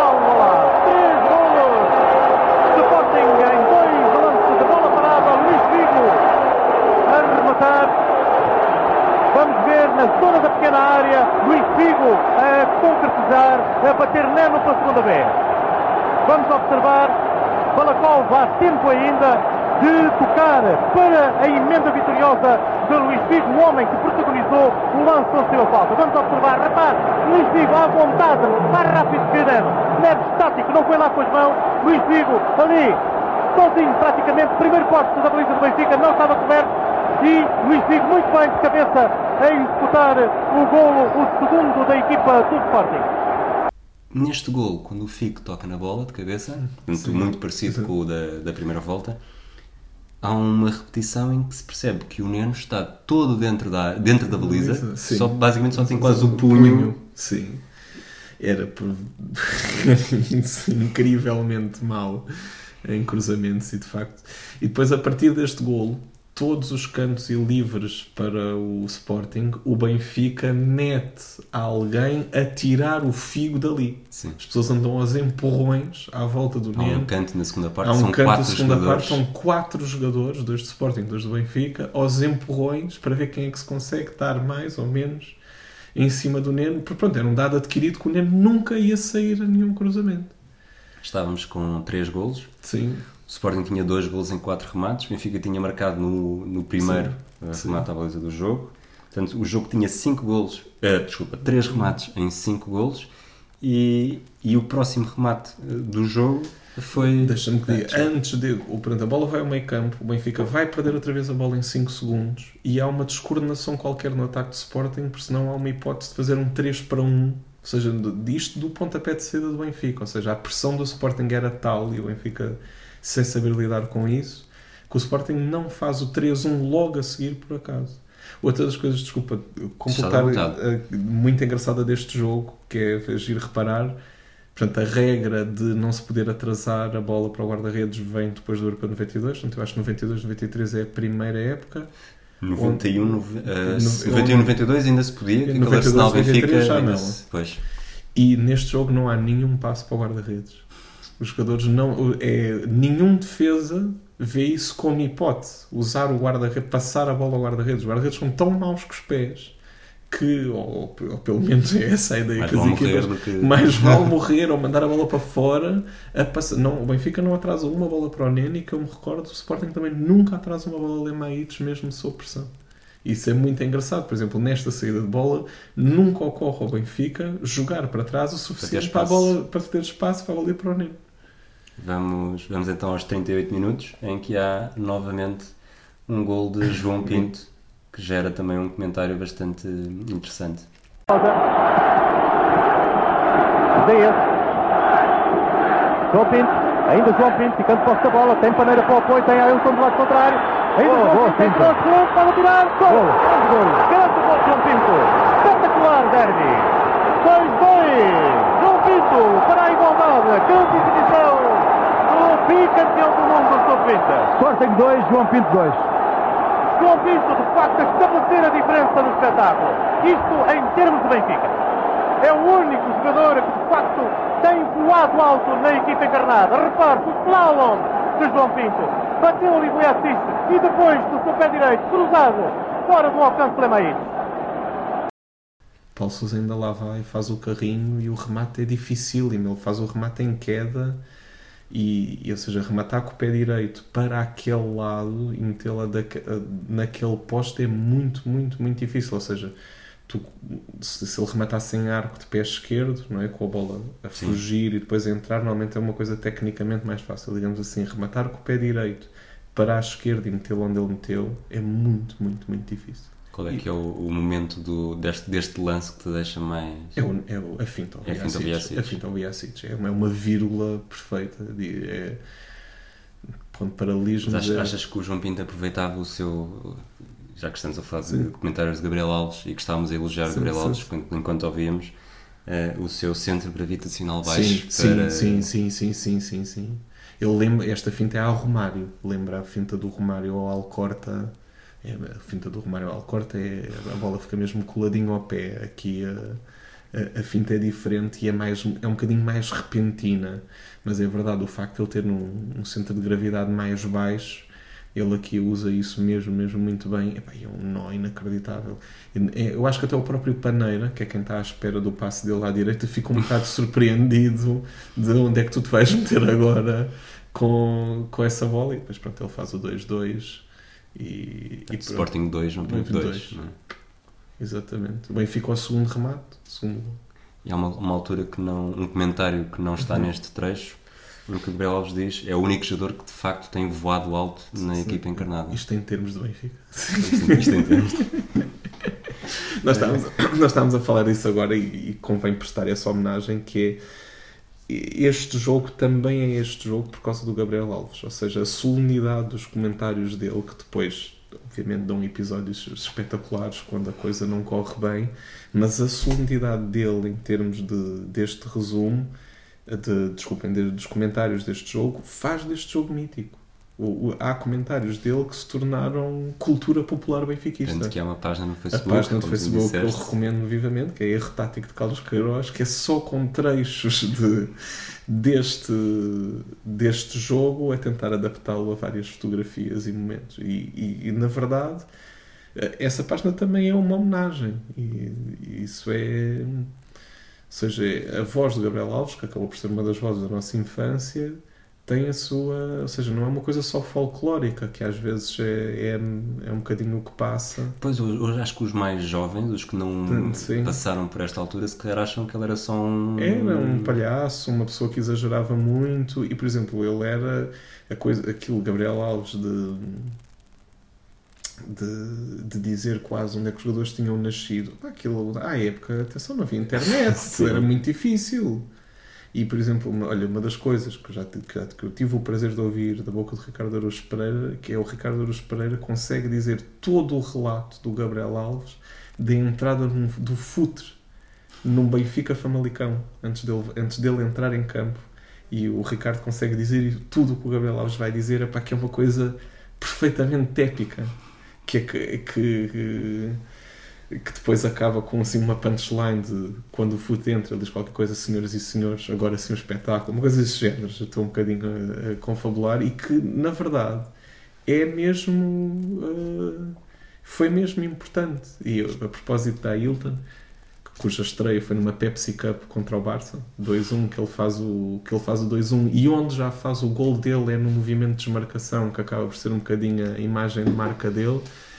Uma das minhas memórias de faculdade é chegarmos a casa da noite e estarmos um grupo de malta que, do Benfica, estar a dar esse jogo e ficarmos a ver o jogo porque um dos benfiquistas presentes na sala, que não era eu, sabia também tudo o que o Gabriel Alves ia dizer no relato do gol do Ailton. E portanto ele não é uma coisa só folclórica, ele marcou de facto várias e várias gerações. A questão de, de- da final da taça inglesa, que ele fazia sempre o relato, era uma coisa espetacular para nós, era um domingo que era diferente. E neste jogo é uma coisa marcante dele. No. O tal talento. Totalmente.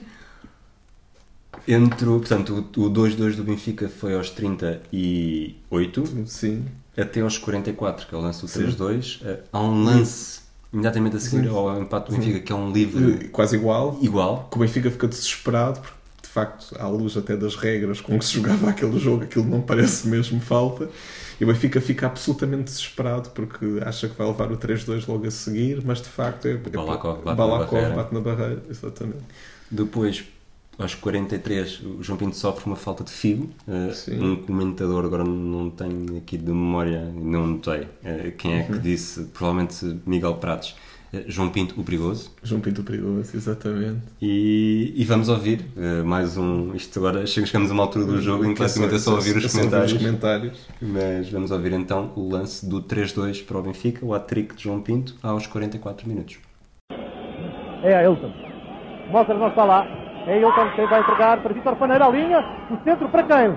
Isaías. O golo. É o gol. João Pinto. João vez. Hat-trick. Hat-trick. 3-2. É incrível. Futebol aéreo agora. O Sporting completamente batido na defesa. Grande espetáculo em Alvalade. 5 golos. 44 minutos. Queiroz nem quer acreditar.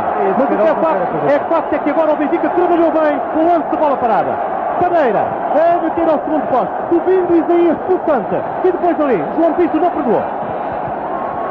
Centro da pequena área. Vamos ver outra vez. Paneiras já fez o centro, Limaites está na linha da bola. Isaías e depois João Pinto fora do alcance do guarda-redes do União. Bom trabalho de Ailton, não mandou para o segundo posto como se pensava, meteu no primeiro para a entrada de Vitor Paneira, o centro mais rápido que o Luís Figo. A bola cruzou à boa maneira inglesa a área do Sport, a pequena área, entrada de Isaías e depois de cabeça João Pinto para o fundo da malha. O Benfica está pela primeira vez em vantagem no jogo e dá-se o clique. Eu acho que este é o, é acaba por ser o gol que faz a diferença, não é? Mas não seja, não só por estar em vantagem, mas por ter marcado um gol de, cabeça também. bola parada, Parada. eh, futebol aéreo, como, como dizem também. Eh, e como é que descreverias esta jogada? Esta jogada, eu acho. hum, Isto mostra duas coisas. É o Benfica sente o momento, o Benfica sente, ou seja, a seguir ao 1 a 0 do Sporting, a seguir ao 1 do Benfica, ou seja, havia, o Sporting tem sempre uma reação muito forte e é a primeira vez onde isso não acontece de maneira tão evidente. E apesar do Benfica não ter propriamente uma reação de ir para cima do Sporting, há uma sensação de que lá está, o Benfica, o Benfica joga este jogo com, eu penso que são 5 jogadores que eu contei com 30 anos ou mais, porque é o Neno, o Moser, o Veloso, o Isaías, eu penso que o Ailton tem 30 e o Sporting só tem um. E pronto, e nesta altura eh, isto ainda se sentia, ou seja, hoje tu tens um jogador de 22 anos, ele é profissional quase desde os 9 Sim. mas, mas nesta altura isto sentia-se um bocado. E o Benfica sente que é um momento de um bocadinho de viragem. O livro é assim um bocadinho, há ali um bocadinho de ratice na maneira como o Paneira se põe, na maneira como a bola sobra para ele. O salto do Isaías é incrível para ir buscar a bola. E lá está, nós temos aquela ideia, ah, o futebol hoje é que tem atletas e as pessoas têm uma preparação de ponta. O salto do Isaías é inacreditável Perfeita. para ir buscar a bola. E eu sempre tive esta sensação, e acho que só resolvi agora a ver este jogo, que o Lemaites pode fazer mais no cabeceamento de João Pinto. Não perguntes porquê, achei que aquilo passava mais perto dele. E a rotação, ou seja, o cabeceamento do João Pinto, não é, a rotação não é aquele nível de exagero do Euro 2000. Sim. Ou seja, aquele salto a peixe e a cabeça a rodar toda. Mas a verdade é que é um gesto técnico muito difícil, não é assim tão fácil Sim, sim. a maneira como a bola vem, a maneira como ele a penteia a desviar completamente, é, ou seja, ele, ele, ele tinha muito golo.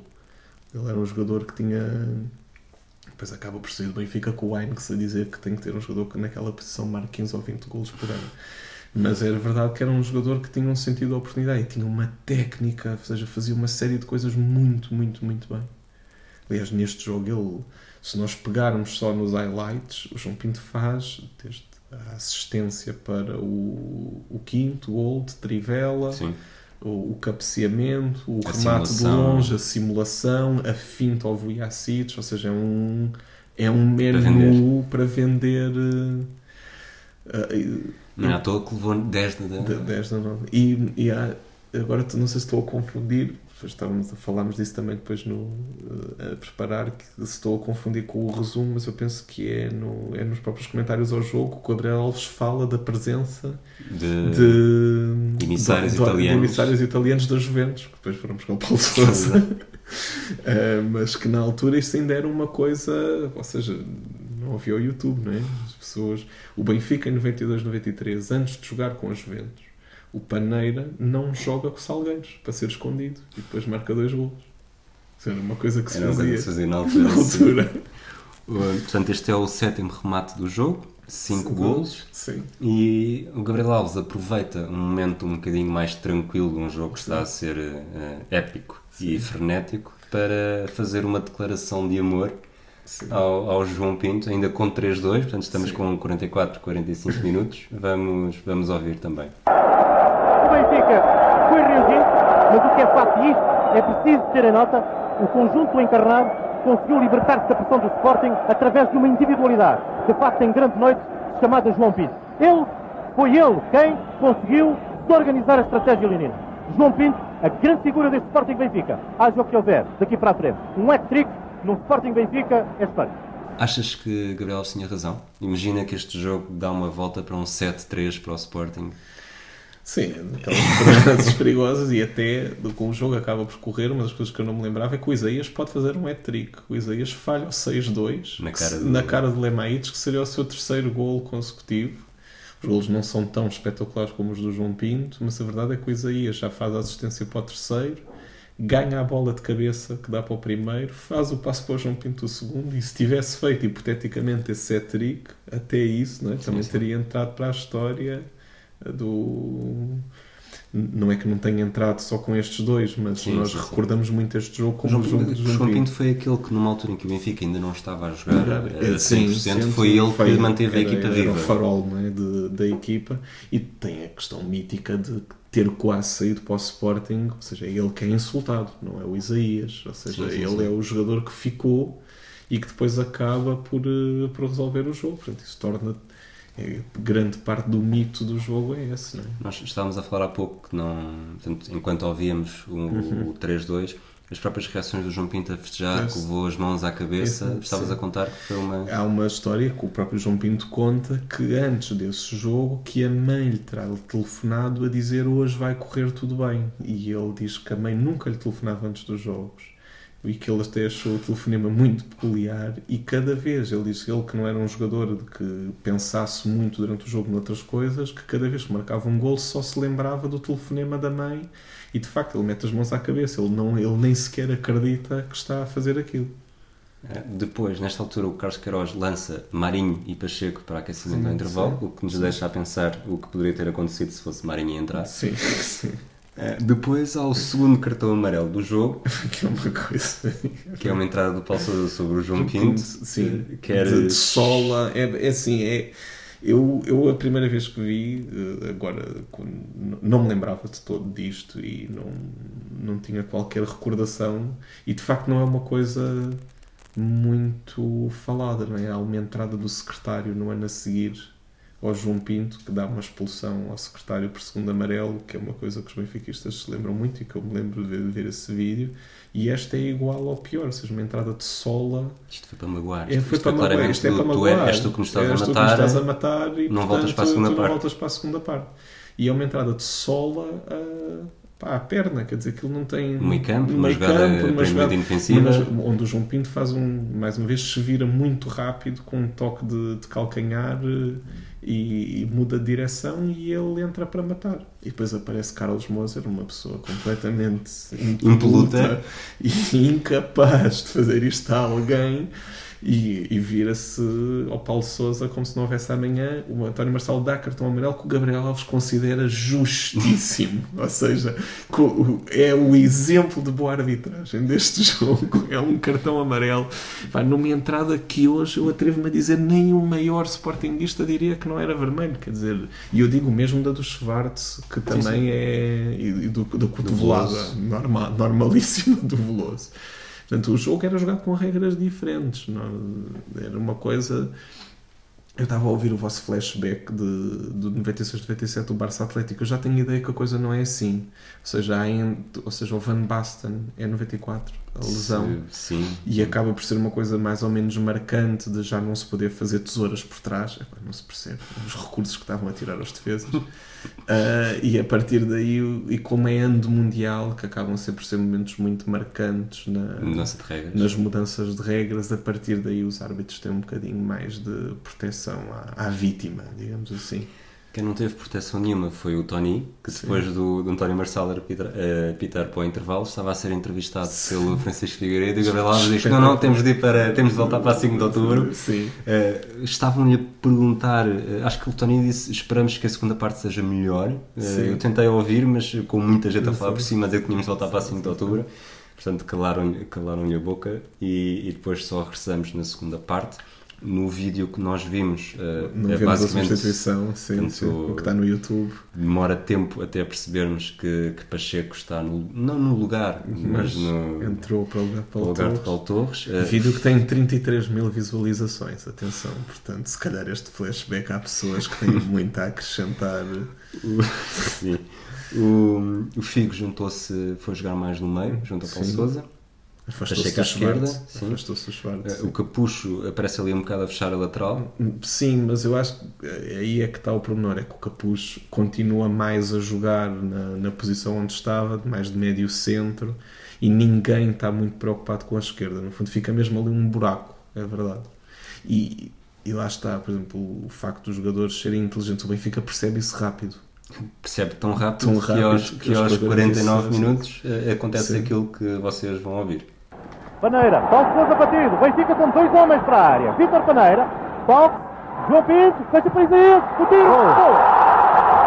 Defesa do Sporting completamente batida em lance de contra-ataque. O Benfica a fazer a triangulação na zona de remate, como manda, facto, as leis do futebol, como mandam as leis do futebol. Isto é, triangulação, espaço. E agora jogadores a virem festejar, eh, enfim, não estão a, a dar cumprimento. Há regras para festejar e estamos a ver o gol. Repare, João Pinto muito bem para o pontapé certeiro de Isaías. Excelente, excelente a simulação de João Pinto. Realmente o grande jogador da noite. Gabriel, um gol feito no lado onde, falta, onde está a faltar um lateral esquerdo. Exatamente. Portanto, arriscou Carlos Queiroz, Pacheco para diante, faltou o homem à dobra, Paulo Sousa foi lá, foi batido por Paneira e depois corredor aberto para a triangulação no contra-ataque e para o quarto gol do Benfica. 4-2 aos 3 minutos da segunda parte. Este, este lance, eh, portanto, logo no início da segunda parte, prova que, que a substituição do Carlos Queiroz foi uma asneira. Erro tático de Carlos Queiroz. Já. é? Vamos Vamos, vamos isso tentar. Não, posso dizer já que o Gabriel Alves diz isto cinco vezes. Nós vamos tentar não dizer mais, mas a verdade é que o Benfica aproveita bem. O Paneira faz uma boa jogada onde. Eu acho que ele é mal. o Paulo Sousa é mal batido. Acho que há uma boa primeira finta, penso eu, sobre o Capucho. Sim. E depois a primeira finta é difícil, é paneira, e depois o Paulo Sousa tem o lance mais ou menos controlado. Eu não sei se ele quer sair a jogar e não deixar a bola sair e acaba por, por perder completamente, completamente o lance. O Paneira pronto, co- continua bem o lance, cruza e o João Pinto faz uma simulação. E, e o Benfica tem três homens na área: o Benfica tem o João Pinto, o Isaías e tem o Ailton ah, mais à esquerda. E o Sporting acho que tem o Nelson no Valks e mais alguém. Portanto, é um contra-ataque mesmo em superioridade numérica. Pá, e o Isaías, finalizar Isaías ao cantinho com força, parecido ao gol dele ao Parma. E primeiro. nasce a imortalização daquele festejo. Sim, é? sim. Não sei como é que não há camisolas disso à venda na luz. Mas, ah, Anda- ah, não é na luz. Não é na luz, é feitas por adeptos. O festejo Ah. do profeta. Já me disseram em tempos qual é que é a razão daquele festejo. Acho que foi Não o Baquer. não, não faço ideia. Exi- Acho que há uma explicação para Há uma isso. explicação? Não Eh, sabia. isto acho que foi o Baquer que nos disse no flashback, mas agora não. Tenho de ir ouvir. Tenho de ir ouvir. Não era, não era com esse Sim, objetivo, sim, mas. Sim, sim, não, pá, nem é a culpa, sou, sou muito, muito distraída, mas o, o brinco é muito grande, pá, aqueles gajos quando é para ouvir um Não, não, foi aqui- foi sei, aqui. Sei, sei, estou a dizer. O- Portanto, eh, Benfica. Eu aqui tenho. Eles dizem que Benfica tem cerca de 5 remates, 4 golos. Eu conto 4-4, eu conto Pois, 4 remates, eh, 4 golos. 4 remates, 4 golos. Depois, eh, o primeiro canto do Sporting na segunda parte é aos 52 Sim, minutos. é o Eh, ta- é o tal o lance tal em que à frente do Neno já sim. estão, está o Figo, o Helder, o Paneira e o Cadete. Sim, Eh, tudo mudou. O Sporting, se o, se, o, se o Benfica tinha reagido tão bem aos golos Uhum. do Sporting na primeira parte, o, Sporting nunca se encontrou. não, e o Sporting desnorteia completamente, é o 4-2, estavas a dizer do 3-2, mas isto também é quase consecutivo, não é? O 3-2 a finalizar a primeira parte, é naqueles momentos-chave, não é? De, Eu costumo dizer no momento, momento certo, momento certo para marcar, para mas marcar, o é. pior de todos para sofrer. Exatamente, e, e estes dois golos são o desmoronar do Sporting, não é? E é normal, não é? Tipo, 4 remates, 4 golos, quer dizer, qualquer jogador sente, "Bem, isto hoje é impossível, não é? Não, não vai correr bem. Pá, e de facto o Benfica começa a soltar-se, ou seja, tu aí já tens. não é? O Paneiro e o Isaías já estão, já estão muito dentro do jogo. Tu tens o Benfica ofensivamente, o Ailton não vai existir o jogo praticamente inteiro, só dá aquele primeiro toque para o, para o livro do terceiro, mas o Isaías e o, e o Paneira já estão dentro da coisa, não é? E portanto começa a, começa a formar-se o- a tempestade perfeita para o que vem a seguir.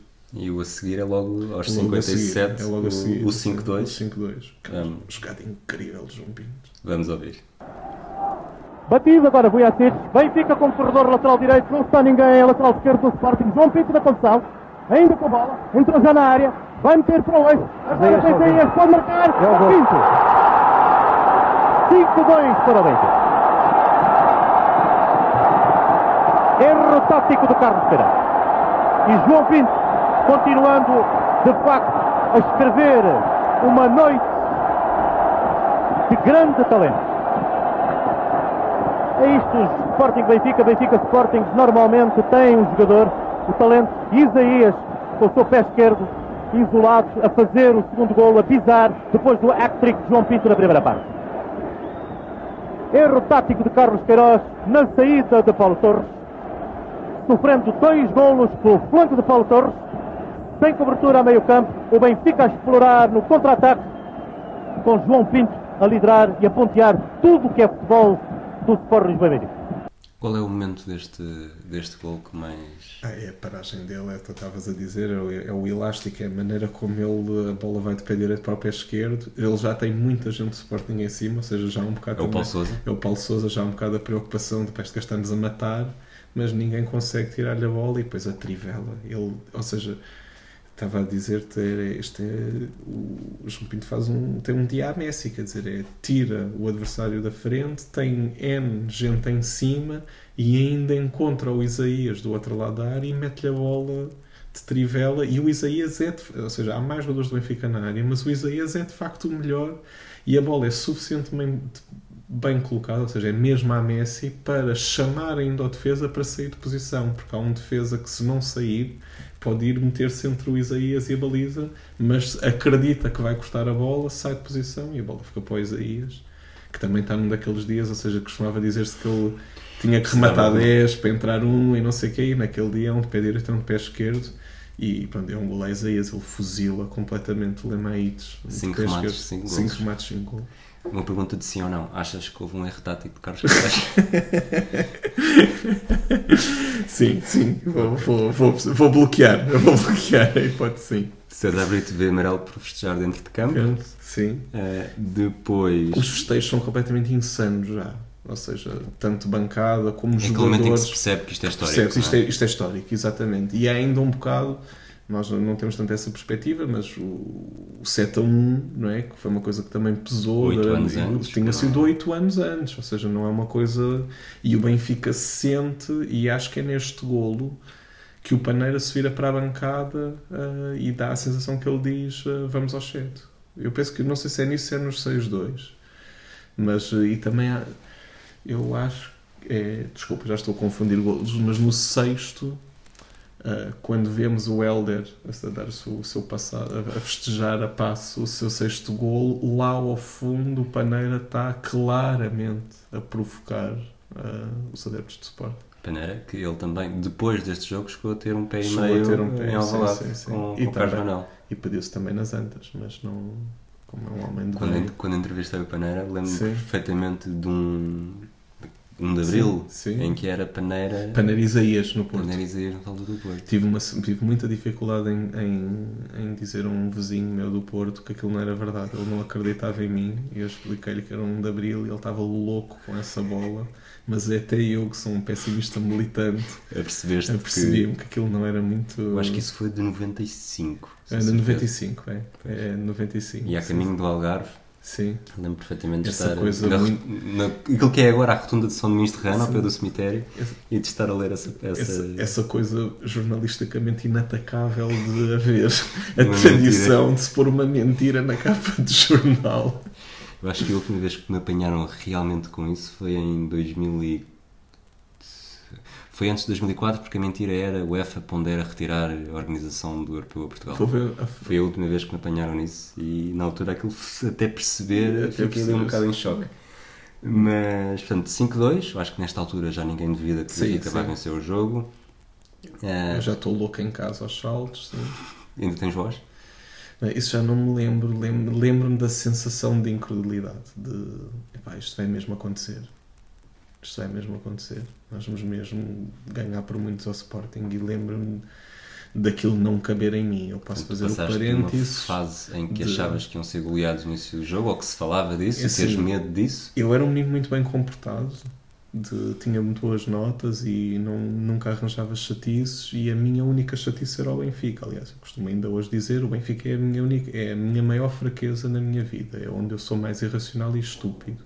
E eu no 4 a 4 em Leverkusen, posso dizer que no 4 gol entrei em apneia, parei um bocadinho de respirar com emoção e os meus pais disseram-me que eu estava na iminência de deixar de ver futebol para sempre. Foi a primeira foi uh, o maior castigo que me podiam dar e porque eu tive ali um momento onde achei que eu fiquei sem respirar. E o meu pai não festejou esse quarto gol porque achou que o filho ia, que 10 anos ia cair para o lado e portanto havia assim um bocadinho de cuidado com o que é que eu fazia quando eu via o Benfica mas nesse dia eu estava só mesmo mesmo muito contente com o que estava a acontecer mas lembro mais do, tenho alguns flashes de estar na cozinha ao intervalo a falar com a minha mãe e de já estar muito contente na altura, mas da sensação de, de incredulidade. Eu não, eu, não, eu não conseguia acreditar não é? num jogo onde eu achei que o Benfica ia levar 5 ou 6 e pá, eu 26 anos depois vejo o jogo e vejo a primeira parte, o Benfica não está a levar 3, porque enfim,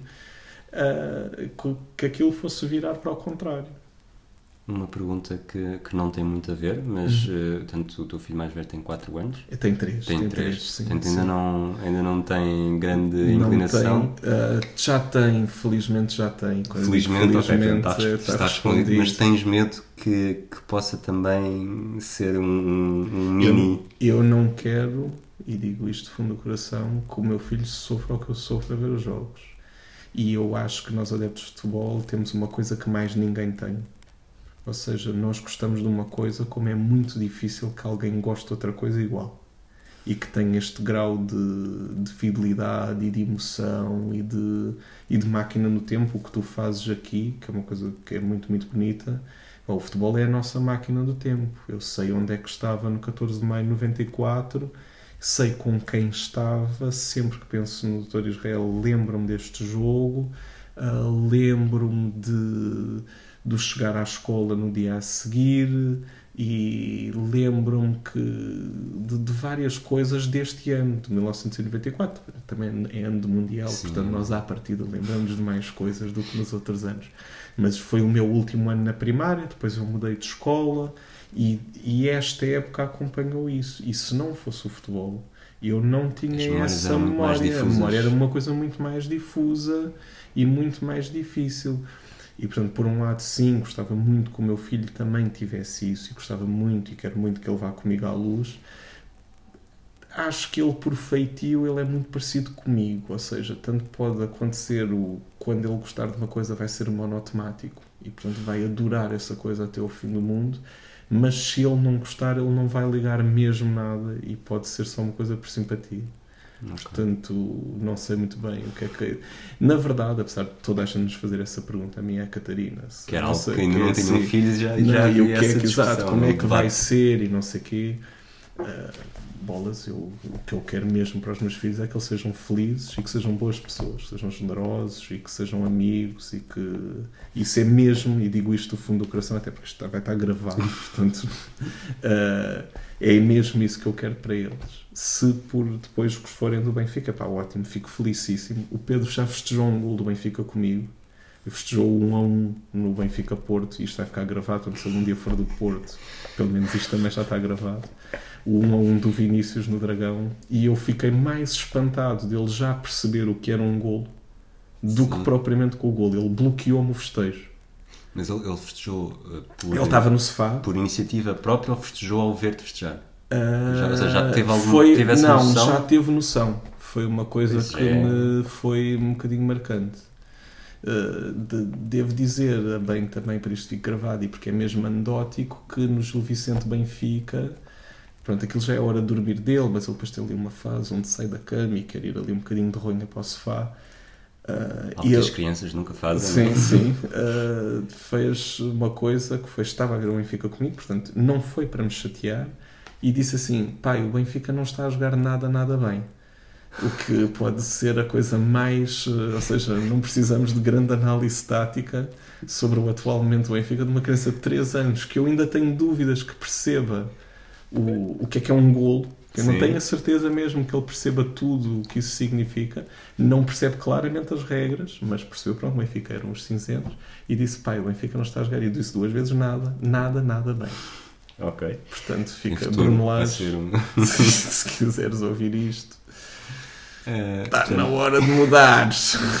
Vamos, vamos reentrar no Sim. jogo. Ehm, há prim- o primeiro lance em que o Benfica não marca uma oportunidade. Sim, Eh, escândalo. portanto, um erro de Paulo Sousa na insistência de um Sim. canto. Eh, o Pereira conduz a bola no contra-ataque. O Benfica, na primeira fase, tem vantagem numérica. Ok. Eu acho que o Sim. decide um bocado mal, mal. Decide, e não passa bola a ninguém. E se calhar, se calhar estava só a testar se. Lá, será que isto é mesmo? tiro, estou, estou a entra tudo. Se esta, se esta entrar, eu estou convencido. sim, sim. E, E- remata de muito longe. Ele tem ali um momento que pode fazer o passe, depois embrulha-se. E eu acho que também é um lance um bocado clássico do jogador decide uma vez mal e depois decide a segunda vez mal. Que é ele não faz o passe no momento certo e depois já fica com o contra-ataque. Eu acho que o Sporting já está pelo menos em igualdade numérica quando ele Sim, sim, sim, vai rematar. Mas o remate continua a, ser, a não ser a melhor decisão, mas pronto, estamos a- o jogo está decidido, portanto também vale tudo. Depois o Casqueiros volta a mexer, sai o Jordanov entra ao Poejo, em tentativa Certo. de reequilibrar. Não sei Certo. se a substituição eh, sai bem, ele consegue efetivamente reequilibrar, se o próprio Benfica já não está. O Benfica já não está e o Benfica não é uma equipa muito fresca. O Benfica é uma equipa. Pronto, lá está o facto de ser mais velha. O Benfica que está a funcionar bem por pulsos, de mede bem quando é que tem que acelerar, mas depois é uma equipa que está muito tranquila e está bem, está bem mais tranquila do que na primeira parte. Ou seja, o Sporting já não cria perigo. Há uma fase onde os comentadores até dizem, e parece uma boa análise, que o Kennedy já funciona quase mais terceiro central e o Schwartz joga a lateral esquerdo para não deixar sequer o Figo centrar. E é a grande utilidade do Schwartz, é defensiva. E era, era, um, era um jogador fabuloso. Sim. É, neste jogo é, é muito discreto, é, fica, até marca mais a paulada que ele dá ao Nelson do que propriamente tudo o resto. Mas era um jogador fabuloso, era um jogador. eh, eu diria mesmo que era um jogador moderno de, na altura. Era um jogador que sabia muito bem o que fazer e quando fazer. Tem aquele gol brutal.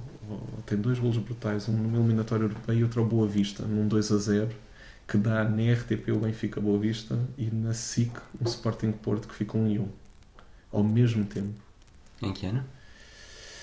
Portanto, eu é penso que isso é SIC. 92, 93. Ok. Uma coisa na Sim, altura sim, absolutamente histórica. E nós com uma televisão a ter que mudar, vi sem espinho. O, portanto, vamos, vamos matar assim rapidamente o- os minutos, minutos sim. 60. Sim. Eh, começa a ouvir-se portanto, 7 Sim. mil benfiquistas na bancada. Sim. Eh, ouve-se ao Paulo Sousa vai para o caralho. Sim. Portanto, é, é a retribuição. Uma Depois, frase intemporal, atenção. é? eh, ouve-se também o só mais um, só mais Mais um. um, outro- sim. outra bastante clara. E no final deste período, eh, Olés do Benfica pela primeira Sim. vez. Não sei se foi a primeira, foi a primeira que me Uhum. apercebi. Eh, Um minuto imediatamente a seguir, um lance que já falámos, que é, que é de facto a maior oportunidade do Benfica, se calhar Sim. melhor do que muitos dos lances que deram gol, Sim. em que o Isaías aparece na cara do Lemaites, E falha o 6-2, que seria o seu hat-trick. o tal, o tal lance que seria. Sim. E o Lemaites lesionam, mas por acaso é meio casual, porque na mancha entra, Pitão no joelho, mete-lhe né? o pitão no joelho Que e depois- depois, no resumo da RTP2, segundo o Gabriel Alves, retira o Isaías do resto da época. Não tenho essa memória. Eu vou, não vou confirmar essa enquanto. memória de todo. Eu acho que ele joga o jogo com a União da Madeira a seguir, mas o Gabriel Alves depois, no resumo que dá na RTP2, e que tem, ao contrário do vídeo que está no YouTube do Canal 1, a substituição de Paulo Torres pelo Pacheco, diz que o Lemaites se lesiona. O Isaías vai, vai ser hum, assistido perto do Sim, banco. Não sim, sei sim. se te chamou a Silvi- atenção. e O Silvino leva as mãos à cabeça. Portanto, Silvino- dá a entender que aquilo é uma coisa gravíssima, Eu pensava que era eles estarem. Eu também levei as mãos à cabeça pelo facto de ele se desviar de seis penaltis do PSV, mas pronto, são outras coisas. É que é estatisticamente quase difícil não. Isaías fica de fora da jornada 31, Sim. mas é titular na, 60, na 32, na 33 e na 34. 34. Pronto, então, Gabriel Alves terá sido um bocadinho alarmista naquele comentário na RTP2. Depois, substituição no Benfica, sai o Isaías entra o Rui Costa. Rui Costa. Josualdo Ferreira a mostrar a placa. A mostrar a placa, incrível. Novíssimo. Josualdo Ferreira. Novíssimo, quer dizer. Quer dizer, Comparado sim, com o que é hoje em comparado dia, com né? hoje em dia, né? Nós nota-se diferença, nota-se diferença. E depois- Engraçado, um adjunto pronto, assim, uma daquelas figuras estava ali no banco, não é? Mal sabíamos nós o que ainda aí vinha. Exato. Treinar os três grandes. Os três grandes, exatamente. É, exatamente. dois minutos depois da substituição, Sim. temos, temos um lance que tem talvez o, o gol que mais, que mais está relacionado com a minha história, mas depois, depois já conto. É o gol do 6-2 do Helder. Vamos, vamos ouvir os comentários. Helder. Contra-ataque, Vitor Paneira, João Pinto é quem está mais para diante. Helder vai integrar-se agora no movimento atacante, vai sobre o flanco direito.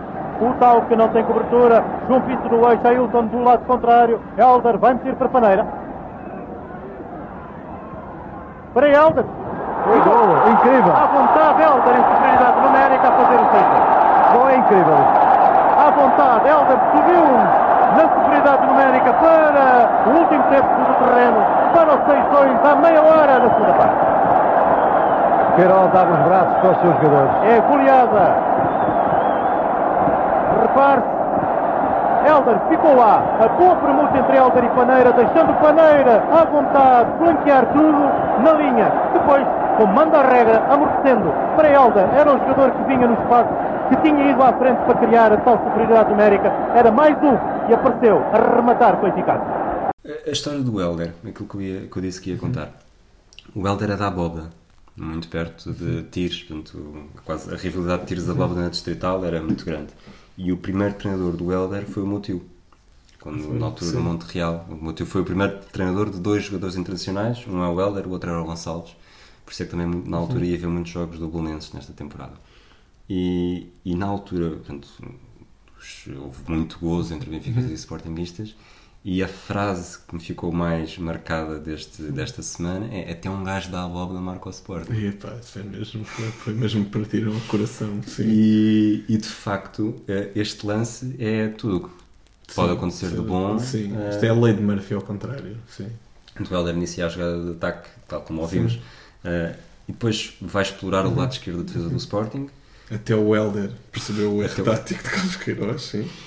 Helder que era, que era número 10. Número 10, sim. Helder era um jogador que diz quem, quem viu eh, que E não Tinha era, imensa atenção, técnica. lá está, o facto é que nós estamos a falar de uma realidade onde epá, técnica, havia tantos jogadores tecnicamente incríveis, ou seja, quando, falo, quando tu vês o Moser a pegar na bola, tu vês que há uma diferença para o Helder, mas eu não acho que o Helder fosse mau central. Uh, tem uma- epá, era um central que cumpria, não era, um, mas não era mau, isso não era. Agora, tinha era um monstro ao lado, não é? Ele Naquele- era. naquele. Uma mudança radical. Naquele Sim. diferente do Helder Simão, quem cá já devia ter sido o capitão.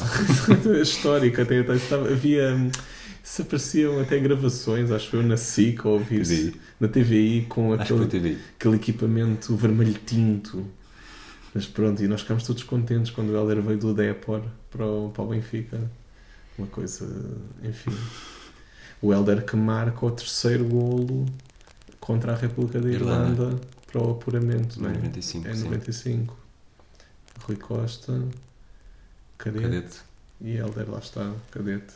Nesta altura, eh, uma tradição também secular. Há muitos adeptos do Sporting que já começam a São- sair do estádio a Alvalade. certo, um sim. dos comentadores. Sim. Um, antes disso, ainda do, do gol do Heller. Portanto, a bola, estavas a dizer também enquanto ouvíamos o- os comentários, ela levanta ali, quase que ressalta. Sim, um- o centro, ah, pronto, aquilo também, é, o centro é tenso, a relva está muito, muito molhada, chove torrencialmente, e portanto a bola bate, levanta um bocadinho e acerta perfeito, ou seja, o Helder faz o movimento de raquete e a bola vai ao ângulo, quer dizer, é, é a lei de Murphy ao Ele contrário. quase já nem festeja muito. Ele já é? nem Assim, festeja, aquele já do- faz de olha, também eu, não é? Isto Ele também um gajo dá a bola. Isto hoje entra tudo. E, e portanto aquilo já é um, é um momento de delírio de, que vai acontecendo. Portanto, é o erro tático de Carlos Queiroz. E, ne- e é, nesse, é nesse que o Paneira, nos festejos, dá a sensação que diz ao público: lá está, ainda que o set um presente, que vamos ao set. O substituição no Benfica aos 80, sai João Pinto, entra Rui Águas, eh, sai direto para o balneário. E e que- há- este- ver, ver isto, quer dizer, a pescadela de olho não é para o Carlos Queiroz. Exato, é para quem? Alguém no Há banco. alguém no banco. Ou seja, ele cumprimenta o Queiroz e a pescadela de olho é depois. Eu sempre tive ideia, acho que por causa da cassete do jogo, que ele pescava o olho ao Queiroz. Não me perguntes porquê, não faz muito sentido.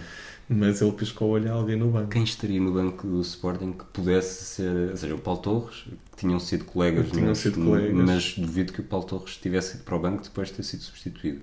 Há Costinha, Marinho, Carlos Jorge, depois já entrou. Não sei É se estranho, um mas junto é estranho, mas é para alguém no banco.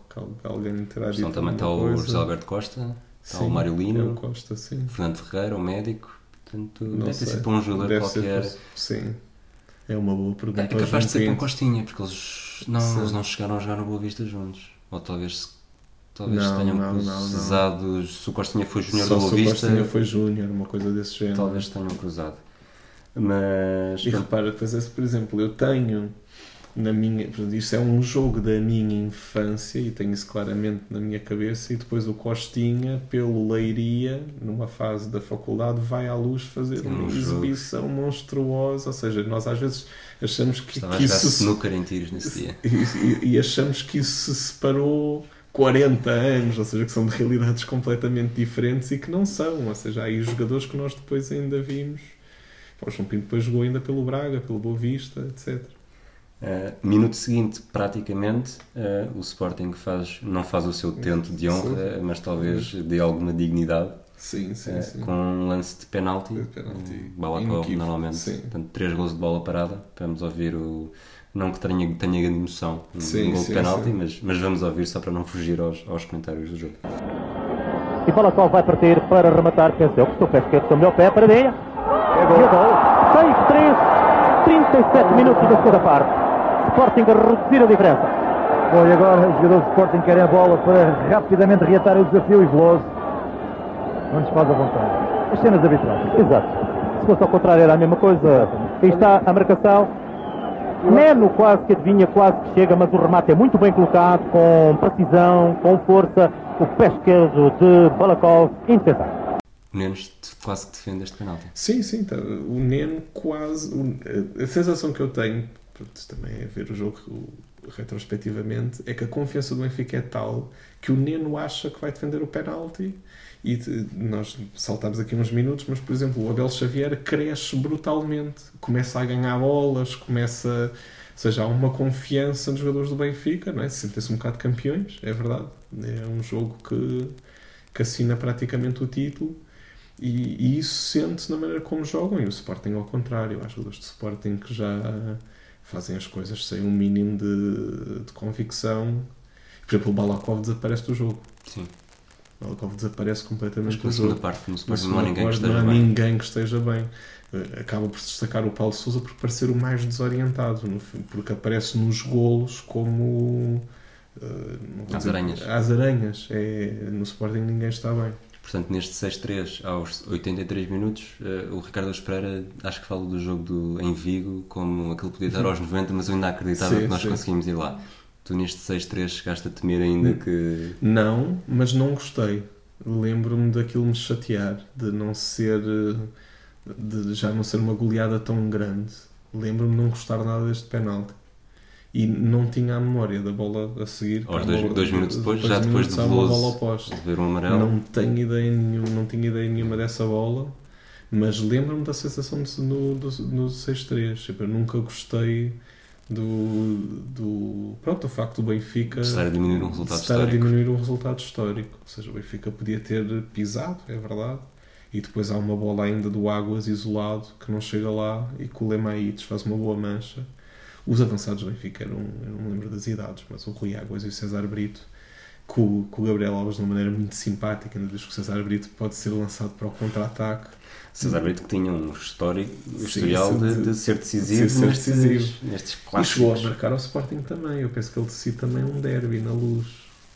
Ah, tenho essa ideia, tenho essa ideia. Não te consigo Eu- confirmar agora, mas, Sim, mas eu tenho, essa ideia. de 1 a 0 gol de César Brito. E. Sabes qual é o nome do Poejo? Epá, essa, essa Desculpa, pergunta não queria- isso é mesmo não difícil. queria- Não, não sei o nome do país. O nome completo do Poejo. é, Repara como eu estou a dizer então. isto como se não soubesse ser a capital de Espanha. Agora, ah, espera, já me- novamente um. Isto não era, não era suposto ser assim. Ele chama-se Paulo Fernando Estalagem Poejo. Estalagem. Poejo. Exatamente. Estalagem Poejo.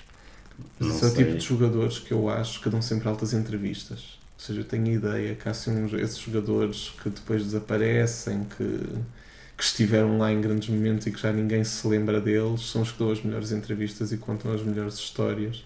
São assim um género de figurantes muito próximos e que têm sempre algo a dizer. Por exemplo, o Kennedy dá uma entrevista muito gira à Tribuna Expresso, onde diz que pôs o... Ele põe a bola para o canto, para um canto do Pacheco, com o, do Pacheco, do, para o Rui Águas fazer um gol ao Steaua de Bucareste. Ele era apanha-bolas na luz e ele diz que põe a bola tão bem que ele nem a ajeita. Essa, essa é outra das coisas, porque na altura havia um, hoje em dia já ninguém liga a isso, mas Sim. eu lembro-me que nós punhamos o pipo Sim, no sítio do peito da bola ia a bola ia bater, bater. porque a bola seguia melhor. Hoje em Exatamente. dia eu acho que. Ainda dizem que o futebol é científico agora. Não sei se ainda há pipos, há pipos de certeza. mas, certeza. mas- Caneda tinha 20 anos, o Pois também tinha 20, 20 anos, eram os dois sim. jogadores mais jovens. O Rui Águas entrou com 34. E o César Brito tinha. O César Brito, vou, vou ver, Sim, porque estava, ele como não entrou não está aqui nesta, nesta lista, mas, mas eh, já lá volto. Eh, há um cartão amarelo para o Capucho. Sim, sim E- provavelmente o amarelo mais normal de todo o jogo. E para mim a coisa mais eh, inacreditável deste jogo, eu acho que tu há bocado dizias que não te lembravas do, do lance em que o Helder mete a bola na barra, quase que faz Sim, autogol. sim, sim. Eu acho que a maior parte das pessoas que vê este jogo, eh, quando estamos na fase final do jogo, está num estado de transe total que já não, sim, já não tem capacidade sim. de, de absorção, assimilar. sim. E não sei se é por causa disso, eh, tanto 88, 89 minutos, o Sporting a trocar a bola, o Benfica Hum. E a cheirar Olés. Olés na bancada. Portanto, o Sporting a perder 6-3 em casa, Sim. a dizer adeus ao título e os seus adeptos Cantam a lés. cantam Olés. Mas isso tem a ver com, com várias coisas históricas, não é? Ou seja, as claques em Portugal estão num pico, seja, depois também uma reportagem do pré-jogo, de haver coreografias, que não era uma coisa muito frequente. Ah, há uma importação assim de cânticos, por exemplo, os cânticos com Alê surgem, ah, surgem muito pouco depois, e os olés eram uma humilhação que era usada, que eu não me lembro de onde é que terá sido importada, e que, que era, era usada quase como insulto, não é? Tu, tu cantas olés como mandas eh, para a outra parte. E portanto era usada na mesma, e era uma humilhação, ou seja, e, e também mostra um bocadinho uma inocência, não é? Nós hoje gozamos pouco com medo de ser gozados. Como para mim falo também, não é? Tu não queres pôr nada a gozar, não queres pôr um tweet a gozar que daqui a um ano se vai virar contra ti, não é? Isso é um clássico da internet. Ah, e, e antes não, antes havia essa inocência de um bocado naif, um bocadinho também mais pura de, de tentar gozar o adversário um bocadinho sem medo do futuro, digamos assim. Sim. E portanto eu não levo isso assim como uma coisa tão apalhaçada, era, era uma coisa da altura, isso, isso tem mesmo raízes. Uma das minhas desilusões é que não se ouve, uma das coisas que todos os adeptos do Benfica que estiveram nesse jogo, também é uma coisa mitológica, se todas as pessoas que já me disseram que eram de 6-3 for verdade, estávamos para aí 70 mil. Mas que todos os que lá estiveram efetivamente dizem é que se cantou à meia dúzia mais barato e que não é perceptível em nenhum Eu já ouvi essa história. é- é- essa não é história. perceptível em nenhum do, pelo menos em nenhum momento na, na gravação do jogo. Mas pronto, mais uma vez estamos a falar de uma emissão onde soube o vento às vezes, portanto parece-me também desculpa mais do que suficiente para não O- saber tudo. O César Brito faria a 30 anos 5 meses depois. 30, tinha ideia de Tinha mais velho 29, na altura. 29, Sim. 29 anos e meio. Depois, fim de jogo, há uma, uma flash interview no relevado com Tony em que ele basicamente diz o óbvio. Diz o óbvio. Evidentemente, evidente que nunca pensei, eu sabia que era um jogo difícil, um adversário difícil e pronto, penso que merecemos aquilo que aconteceu aqui hoje. Nós não falámos, mas há uma altura, não sei, se, não sei que golo é, se é o quinto, se é o sexto, que os comentadores dizem que o Tony se vira para o banco e diz vou-me embora. Sim, sim, sim. Vou-me embora. E acho que depois, eu não sei se agora ele deixou o, Paulo o Sim. Miguel Pratos que diz que o Tony é assim, é dessas coisas, É tanto a perder como a coisas, ganhar. Diz que se vai embora, sim, sim, exatamente. Talvez por, lá está, está, cada tiro que dá mel. Sim. Depois perguntam-lhe se o campeonato está a ganho. Ele Ele diz que é um por engano. Sim. Eh, no início da Sim. segunda volta tínhamos 6 pontos e toda a gente quis que o campeonato estava a ganho, que está muito longe de estar ganho. Não tinha estado essa noção do Benfica ter. Eu, eu lembro-me de. Pronto, ele diz isso e eu não tinha essa memória, porque 6 pontos na altura era uma brutalidade. Não me lembro Benfica Eu, eu não fui essa. confirmar, acho que os 3 pontos são exagero. São exageros, eu São. não tenho nada essa memória. Eu- Eu acho que o Benfica, quando ganha ao Porto, o primeiro jogo da segunda volta, os deixa a 4 ou 5. Eu sei que, eu sei que, mas o Sporting nessa altura cassete, estava, e segunda cassete do jogo, a, a luta fica a 2. Né? Sim, muitas vezes, muitas, muitas vezes nesse, Nessa cassete. nessa cassete que a luta é só a 2 e depois o Futebol do Porto acaba por ficar em, Em em- segundo. Na 18ª jornada, quando o Benfica vence o Futebol do Porto, fica com 3 pontos de vantagem sobre o Sporting e 6 sobre o Futebol do Porto. 6 para o Porto, ok, ok. Que numa altura em que a vitória só valia 2. Dois, Sim, sim, sim. Depois, a estatística final de jogo. Não, e atenção, Flash interviu a António Marçal. Quer ir tomar que banho quer ir só. tomar banho Mais só. tarde falo. Mais tarde fala, é pá, espetacular. Só a ideia de um árbitro ser abordado oh, mal ao apito Tem final. graça, porque o outro jogo que nós fizemos Sim. de 14 de maio, foi Sim. o 2000, Salgueiro Sim. Sporting, Jorge Croado também. Também é entrevistado. Sim. Engraçado. E diz qualquer coisa como um tipo, é histórico para si. Não, histórico é que eu tenho não sei quantos anos de carreira e também ser o Sporting campeão ou não, para mim é Aquela sensibilidade de Jorge Croado. Ser humano, É. maravilhoso. Houve uma coisa que me impressionou, a grade a ceder junto à claque do Benfica. Sim, sim, aquilo sim, aquilo sim. para mim é um. Sim, é um eh, sinal de, perigo. de catar. Mas a ideia que eu tenho dos anos 90 era vivíamos em pré-catástrofe, vivíamos em pré-acidente. Aconteceram umas, isso é sério. Very Light, o Varandim, isso foi tudo anos 90. Mas a sensação que eu tenho é que podiam ter acontecido muitas mais, em termos de segurança. Uma das coisas que eu tentei reparar é que não parece sequer haver grande separação de- dos Não, adeptos. sim, sim. Não, Eu acho que dentro do Uma rede, dentro da talvez. rivalidade e da Sim. violência que existia, Tia, eu acho que as eh, coisas acabam por correr bem dentro do, da total ausência de segurança ou de dispositivos a pensar nisso. Ahm, vamos avançar para as estrelas. Sim. Epá, eu disse esta coisa do correr bem depois de ter falado do Very Light e do Varandins para que isto não seja mal interpretado. Estou a Que foram dizer, posteriores. sim, Foram posteriores posterior. Estou a dizer dentro de. Exceptuando esses desastres, o que eu estou a dizer é que potencialmente a coisa era muito mais catastrófica. Aliás, se aquela grade cedesse. Aliás, a grade sim, estava sim, toda, isso é toda to- inclinada. toda Se realmente inclinada, tivesse Exatamente, aquilo, o potencial desastre é sempre muito maior. três estrelas. É o mais difícil porque as 5 e as 4 são muito óbvias, mas eu dou a paneira. Porquê?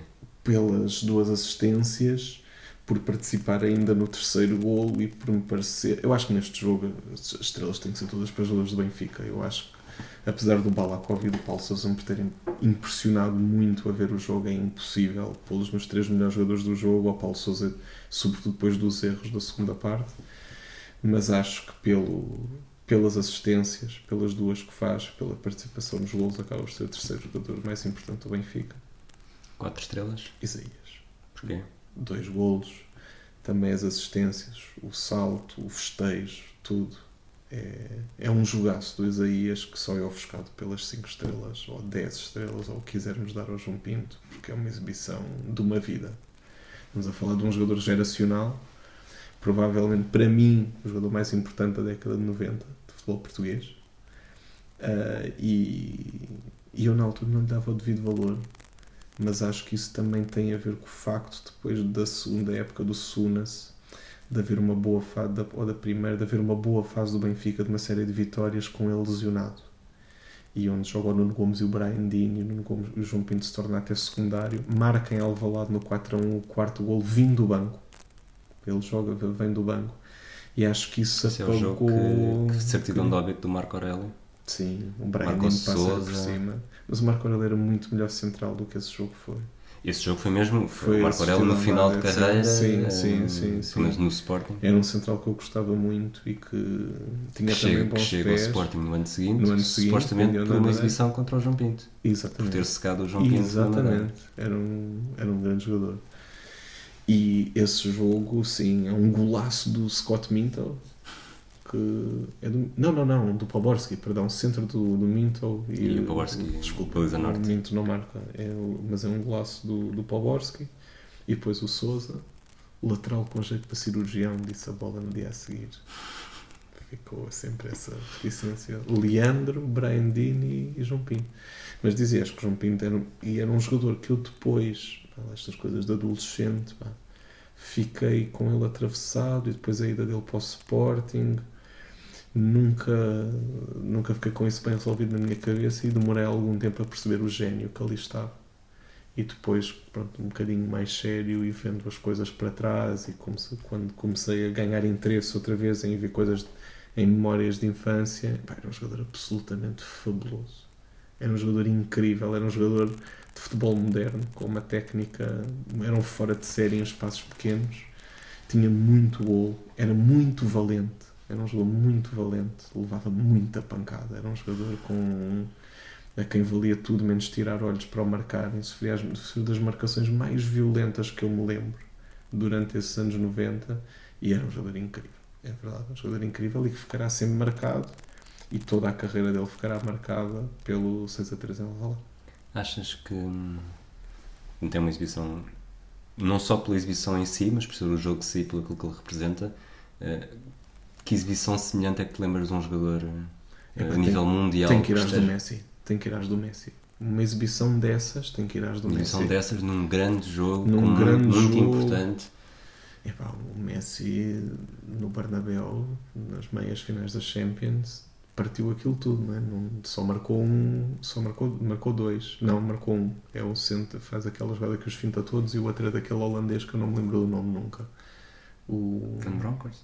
Não sei, eu não, não, sei qual é o extremo. O do 0-2 com o Mourinho, que ele finta toda a gente. Ah, Mas uma exibição dessas é de facto muito difícil. Tem que pensar. Olha, no É porque eu dizer isto acho mesmo que tudo bem que é um Sim. Sporting Benfica, não é final do Mundial. Não é final do exemplo. Mundial, é verdade. Mas- Mas, é, mas é muito, difícil. É difícil, é difícil apanhar uma exibição individual. Eu apanho várias exibições individuais. Se pensares no, no Zidane, no Brasil-França de 2006, faz uma exibição onde come o campo. Eu tenho sempre uma memória do Laudrup em 98 no Dinamarca-Nigéria. Foi das, das gatanas que mais me impressionou de um jogador ser o dono do jogo. Uhum. Aquilo para mim lembro-me de ver esse jogo com um prazer incrível porque ele mandava no jogo. Agora, uma exibição destas, com hat-trick, com assistência, com tudo a sair bem, é muito, muito, muito difícil ir E buscar. toda a narrativa do jogo. toda a narrativa. podia estar no, no Sim, lado contrário. No lado contrário, exatamente. Isso é que torna tudo mais histórico e é de facto difícil de encontrar. É preciso muitos flashbacks para lá chegar. Ah, exibição- Eusébio contra a Coreia do Norte. Eusébio contra a Coreia do Norte, acho que o facto do Maradona ter feito o que fez à Inglaterra, naquele que é para mim o jogo mais importante da história do futebol moderno, que é decidir uma guerra num jogo de futebol. Esse 2 a 1, que é a coisa mais incrível, e marcares o gol do século e um gol com batota no mesmo jogo contra um país que, que invade, que é invasor. E por isso, para mim, o que tu disseste É. agora acaba por ser a maior prova do, do fascinante que é esse jogo. Porque tu podes dizer aquele, aquele Argentina-Inglaterra do gol do Maradona e a outra pessoa não sabe, Não sabe qual qual deles é é. que estás a dizer. E Porque são igualmente os jogo- dois. E esse jogo, para mim, é o jogo que o Messi nunca vai ter. Messi é o Maradona todos os dias, como diz o Valdano. Para mim é o melhor de sempre. E se pensarmos só no futebolístico, pá, o Messi é incomparável. O Messi está para aí há 12 anos a fazer 20, 30 exibições ano, que seriam a melhor exibição de qualquer outro futebolista. Mas este tipo decidiu uma guerra. É que não é só ganhar um Mundial, porque isso já houve várias pessoas a fazer deste gajo. Ganhou uma guerra. E depois há outras coisas, que é o mesmo próprio facto de ter fraquezas torna-o mais humano. Ou seja, estamos a falar de um jogador que depois foi perseguido, estamos a falar de um jogador que no Mundial 94 há uma enfermeira que o vai buscar para o controle antidoping, entra em campo. Isto é uma coisa imp- impensável, não é? Tipo, não, é, é mesmo conspirativo, é, querem a- acabar com a carreira dele e, e isso o Messi nunca teve. Agora, voltando às exibições, epá, é muito difícil. Terão havido exibições com certeza do Deco inacreditáveis. que Estou a pensar em Eu Portugal. acho que o simples facto de não, lembra, não nos lembrarmos Não, de uma não, é difícil, é eh, difícil. atesta, eh, Atesta. a E, o, e o João Pinto será sempre o João Pinto 6 a 3. É impossível pensar no João Pinto sem pensar no sei. É a primeira coisa que nos vem à cabeça de todos, não é? E era um jogador e que se calhar fez uma carreira melhor do que isso. Ele que acaba por eh, não fazer uma carreira tão boa como a que poderia ter feito, não é? Há um certo Sim, paralelismo. ele naquele, os, os três grandes jogadores do, do Mundial 91. Três, Sim, sim, também, sim. O Peixe foi o jogador do Mundial. Sim, eh, sim. Se esquecem do Peixe. Eh, Figo, Rui Costa e João Pinto. Ah, é de longe o que faz a pior carreira. Né? E, e no fundo, mesmo em Portugal, ele ganha dois campeonatos, certo? Yeah. É, é muito pouco, não é? Ou seja, é um jogador que ficou sempre. Eu tinha a ideia que ele ganha mais títulos no Sporting do que no Benfica. Porque ele ganha uma taça no Benfica só. Não, ganha duas taças Ganha. Benfica. Ganha em 92, Ganha em 94 e 93. depois em 95, 95, 96. Sim. Perde com o Boa Vista, mas, eh, e, e faz uma grande exibição também com o Sporting em 95, 96. Sim. Faz. Marca logo aos. eh, É o passo do Bruno. Caires, é o gol do Mauro Aires, o primeiro, depois é o passo do Bruno e depois é um gol de canto dele, depois é Carlos Xavier no fim, de, Sim. de penalti. Mas é um jogador, sim, mas é um jogador com muito pouco titulado para, o- para o jogador que era e para. E é verdade, e faz uma exibição é mesmo muito difícil pensar numa exibição assim. Hum, fechando mesmo só aqui a época antes de fazer umas últimas Sim. perguntas, o Benfica depois voou para o título, ganhou os Sim. jogos seguintes até se sagrar campeão na jornada 32 contra o Gil Vicente em Braga. Sim. Eh, o Sporting perde a jornada seguinte eh, na Madeira com o. Marítimo e acaba o campeonato em terceiro atrás do. Futebol do Porto. Perde a Taça de Portugal na finalíssima. É um campeonato espetacular. Espetacular, quer dizer, nível de classi- classificação e estão próximos. É Benfica Uhum. 54, Porto 52, Sporting 51.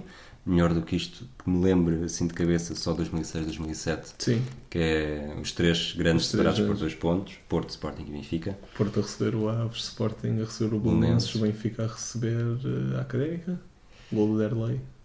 Talvez, não, Sim. não, não me ponho O Benfica, o Benfica tinha que esperar que o Sporting e que o Porto perdessem os dois em casa para, ser, para ganhar essa campeão. Jorge Jesus, treinador do Belenenses. Sim, O Aves, o Aves começou a ajudar, mas o Sporting, o Jorge Jesus vai ao lado dizer: Não, isto comigo, o Sporting estava numa fase em que marcava sempre sim, golos no início. sim. Comigo não vai acontecer, e acho que aos 10, 4 a 0, aos sim, 10 já estava lá sim, a dois. sim.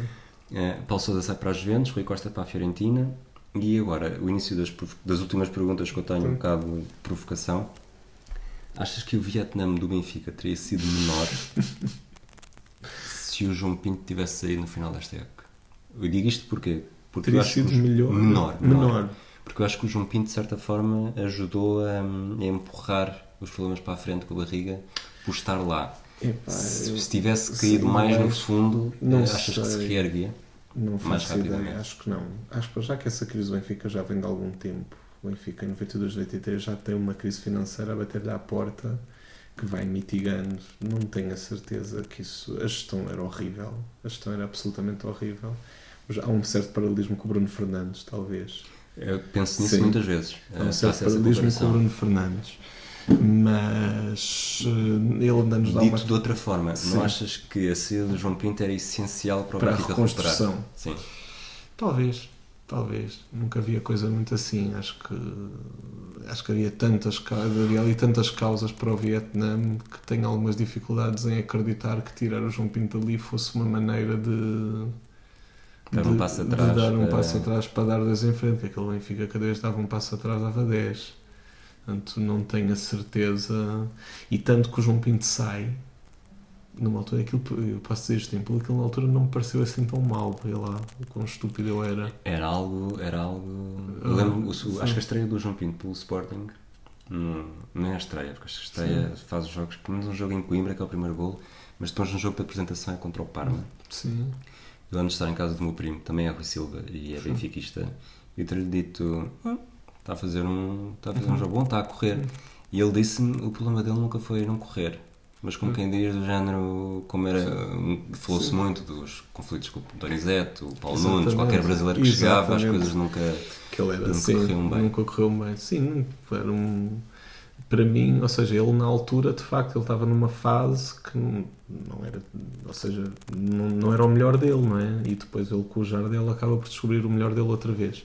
E a saída dele não trouxe nada de bom ao Benfica. Claro, pois, não mesmo não- não são, os dois, são os dois piores anos do São os dois piores sexto anos. e quarto lugar. Portanto, não é. E, e não serviu propriamente para reconstruir o Benfica, ou seja, não vejo uma ligação nisso. Ah, acho que ele serviu um bocadinho de tampão. Aqueles anos foram um bocadinho menos, menos piores. é, sei lá, que foi tão, aquilo foi tudo tão horrível, mas acho que não, não, não nos teria ajudado muito. Que achas que foi o momento mais baixo Do Benfica? Do Benfica na era na, João Pinto. Na era João Pinto. Na era João Pinto ele sai, portanto, 99. Ele sai no verão de- em maio de 2000. de- No maio de 2000. Eu, Portanto, nós a pior classificação é o sexto, ele já não está. Nem consigo dizer. É Eu- que, eu- fazendo assim uma viagem rápida, 94-95, já com Arthur Jorge, eh, Sim. à Liga dos Campeões. Sim, terminam em terceiro. 95, 95, 96 é mau, 96, Mas ficam em 96, segundo. mas ficam em segundo, 96, 97 E ganhou a taça em 95-96. 96, 97 perde a final, terceiro e perde a final da Taça Boa Vista. 97, 98 é o primeiro ano de. Sunas e que há ali um momento onde o Benfica até se chega ao E vence, Porto. e vence o Porto E 3-0. vence o Porto 3-0 e, e é- acha-se que há equipa para no ano seguinte a coisa correr bem. Vão à Liga E dos Campeões. vai à Liga dos Campeões, 98, 99 é, é uma Liga dos Campeões também péssima. Eu penso que há ali a época de que, que começa com o Manuel José, aquilo é tudo horrível. As primeiras quatro jornadas é o 4-0 ao Cabo Maiorense e depois é perder nas Antas com o Setúbal. Enfim, Gol de Zélia. Kassumov. Kassumov com Ovchinikov na baliza, depois 1 a 1 com a Académica, gol do Mickey e gol do Taar, e depois levar 3, eu acho que é 3 a 1, pá, tenho quase certeza que é 3 a 1, e acho que o gol do Benfica é um penalti do Nuno Gomes, que marcou pouquíssimos penaltis no Benfica, mas nunca fui confirmar isto, com o Rio Ave. Sei lá, Hum, era um em Vila do Conde? em Vila do Conde. Fernando, né? É o Sim. Fernando e o Peu. O. Marcos. Um E eliminados pelo Bastia na primeira, epá, pronto, se me pões aqui a desfiar Ok, essas más memórias, fica tipo, para outra sim, oportunidade. corto já aqui a carótida, mas eh, foram muitos momentos muito maus, havia coisas muito horríveis. É que eu acho que dentro da, da mediocridade, vamos chamar-lhe assim, Sim. hum, acabou por ser constante, não é? necessariamente. Era, um- era, e, era, e é- era. foi por isso que eu te fiz a pergunta, porque não houve aquele cair do Aquele cair Depois, do depois do sexto lugar, é, Mas repara, sem, sem, sem haver isso, foi eleito um Vale Azevedo. Até nem imagino se caísse, se, ou seja, sim, se caísse ainda mais. se caísse ainda mais, o que é que teria sido feito? Acho que naqueles tempos o, o clube estava mal e estava e, e tinha que ser reconstruído. E portanto, isso demorou. E, e, e demorou mesmo, porque a década de 2000 é horrível para o Benfica. Sim. Há muito essa coisa dos anos 90, mas o Benfica, até 93, 94, é uma equipa, portanto, ganha 91, 90, 90, 91 e ganha 93, 94. E no meio vai a final da Taça dos Campeões Europeus, vai uma final da. vai uma meia final da Taça das Taças. E em 92, 93 só é eliminado por aquela Juventus, porque era aquela Juventus, porque o Collor parte o nariz ao Silvino e faz um a 0 em Turim. Sim. E o Benfica é a única equipa que ganha um jogo a essa Juventus nessa, em toda essa taça UEFA.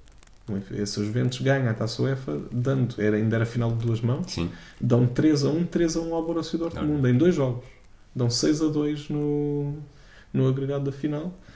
E, portanto, o Benfica era uma equipa ainda grande na Europa e, portanto, essa coisa do Vietnã é uma coisa que é de 95 até 2009. 2009, é verdade. E que, que se arrasta muito tempo. A década de 2000 é horrível para o Benfica, horrível, horrível, horrível. Aí é que se bate mesmo no fundo. Ok. Olha, não. Manel has left the building. Sim, sim. Muito obrigado por teres, por teres vindo aqui Não, para, para desculpa, o episódio epá, mais longo. Eu vou ter que te pôr uma coisa mais longa neste episódio, que é assim, não se pode falar de 14 de maio de 94 sem à noite, já com esse Isto é um resultado. sábado. É um sábado.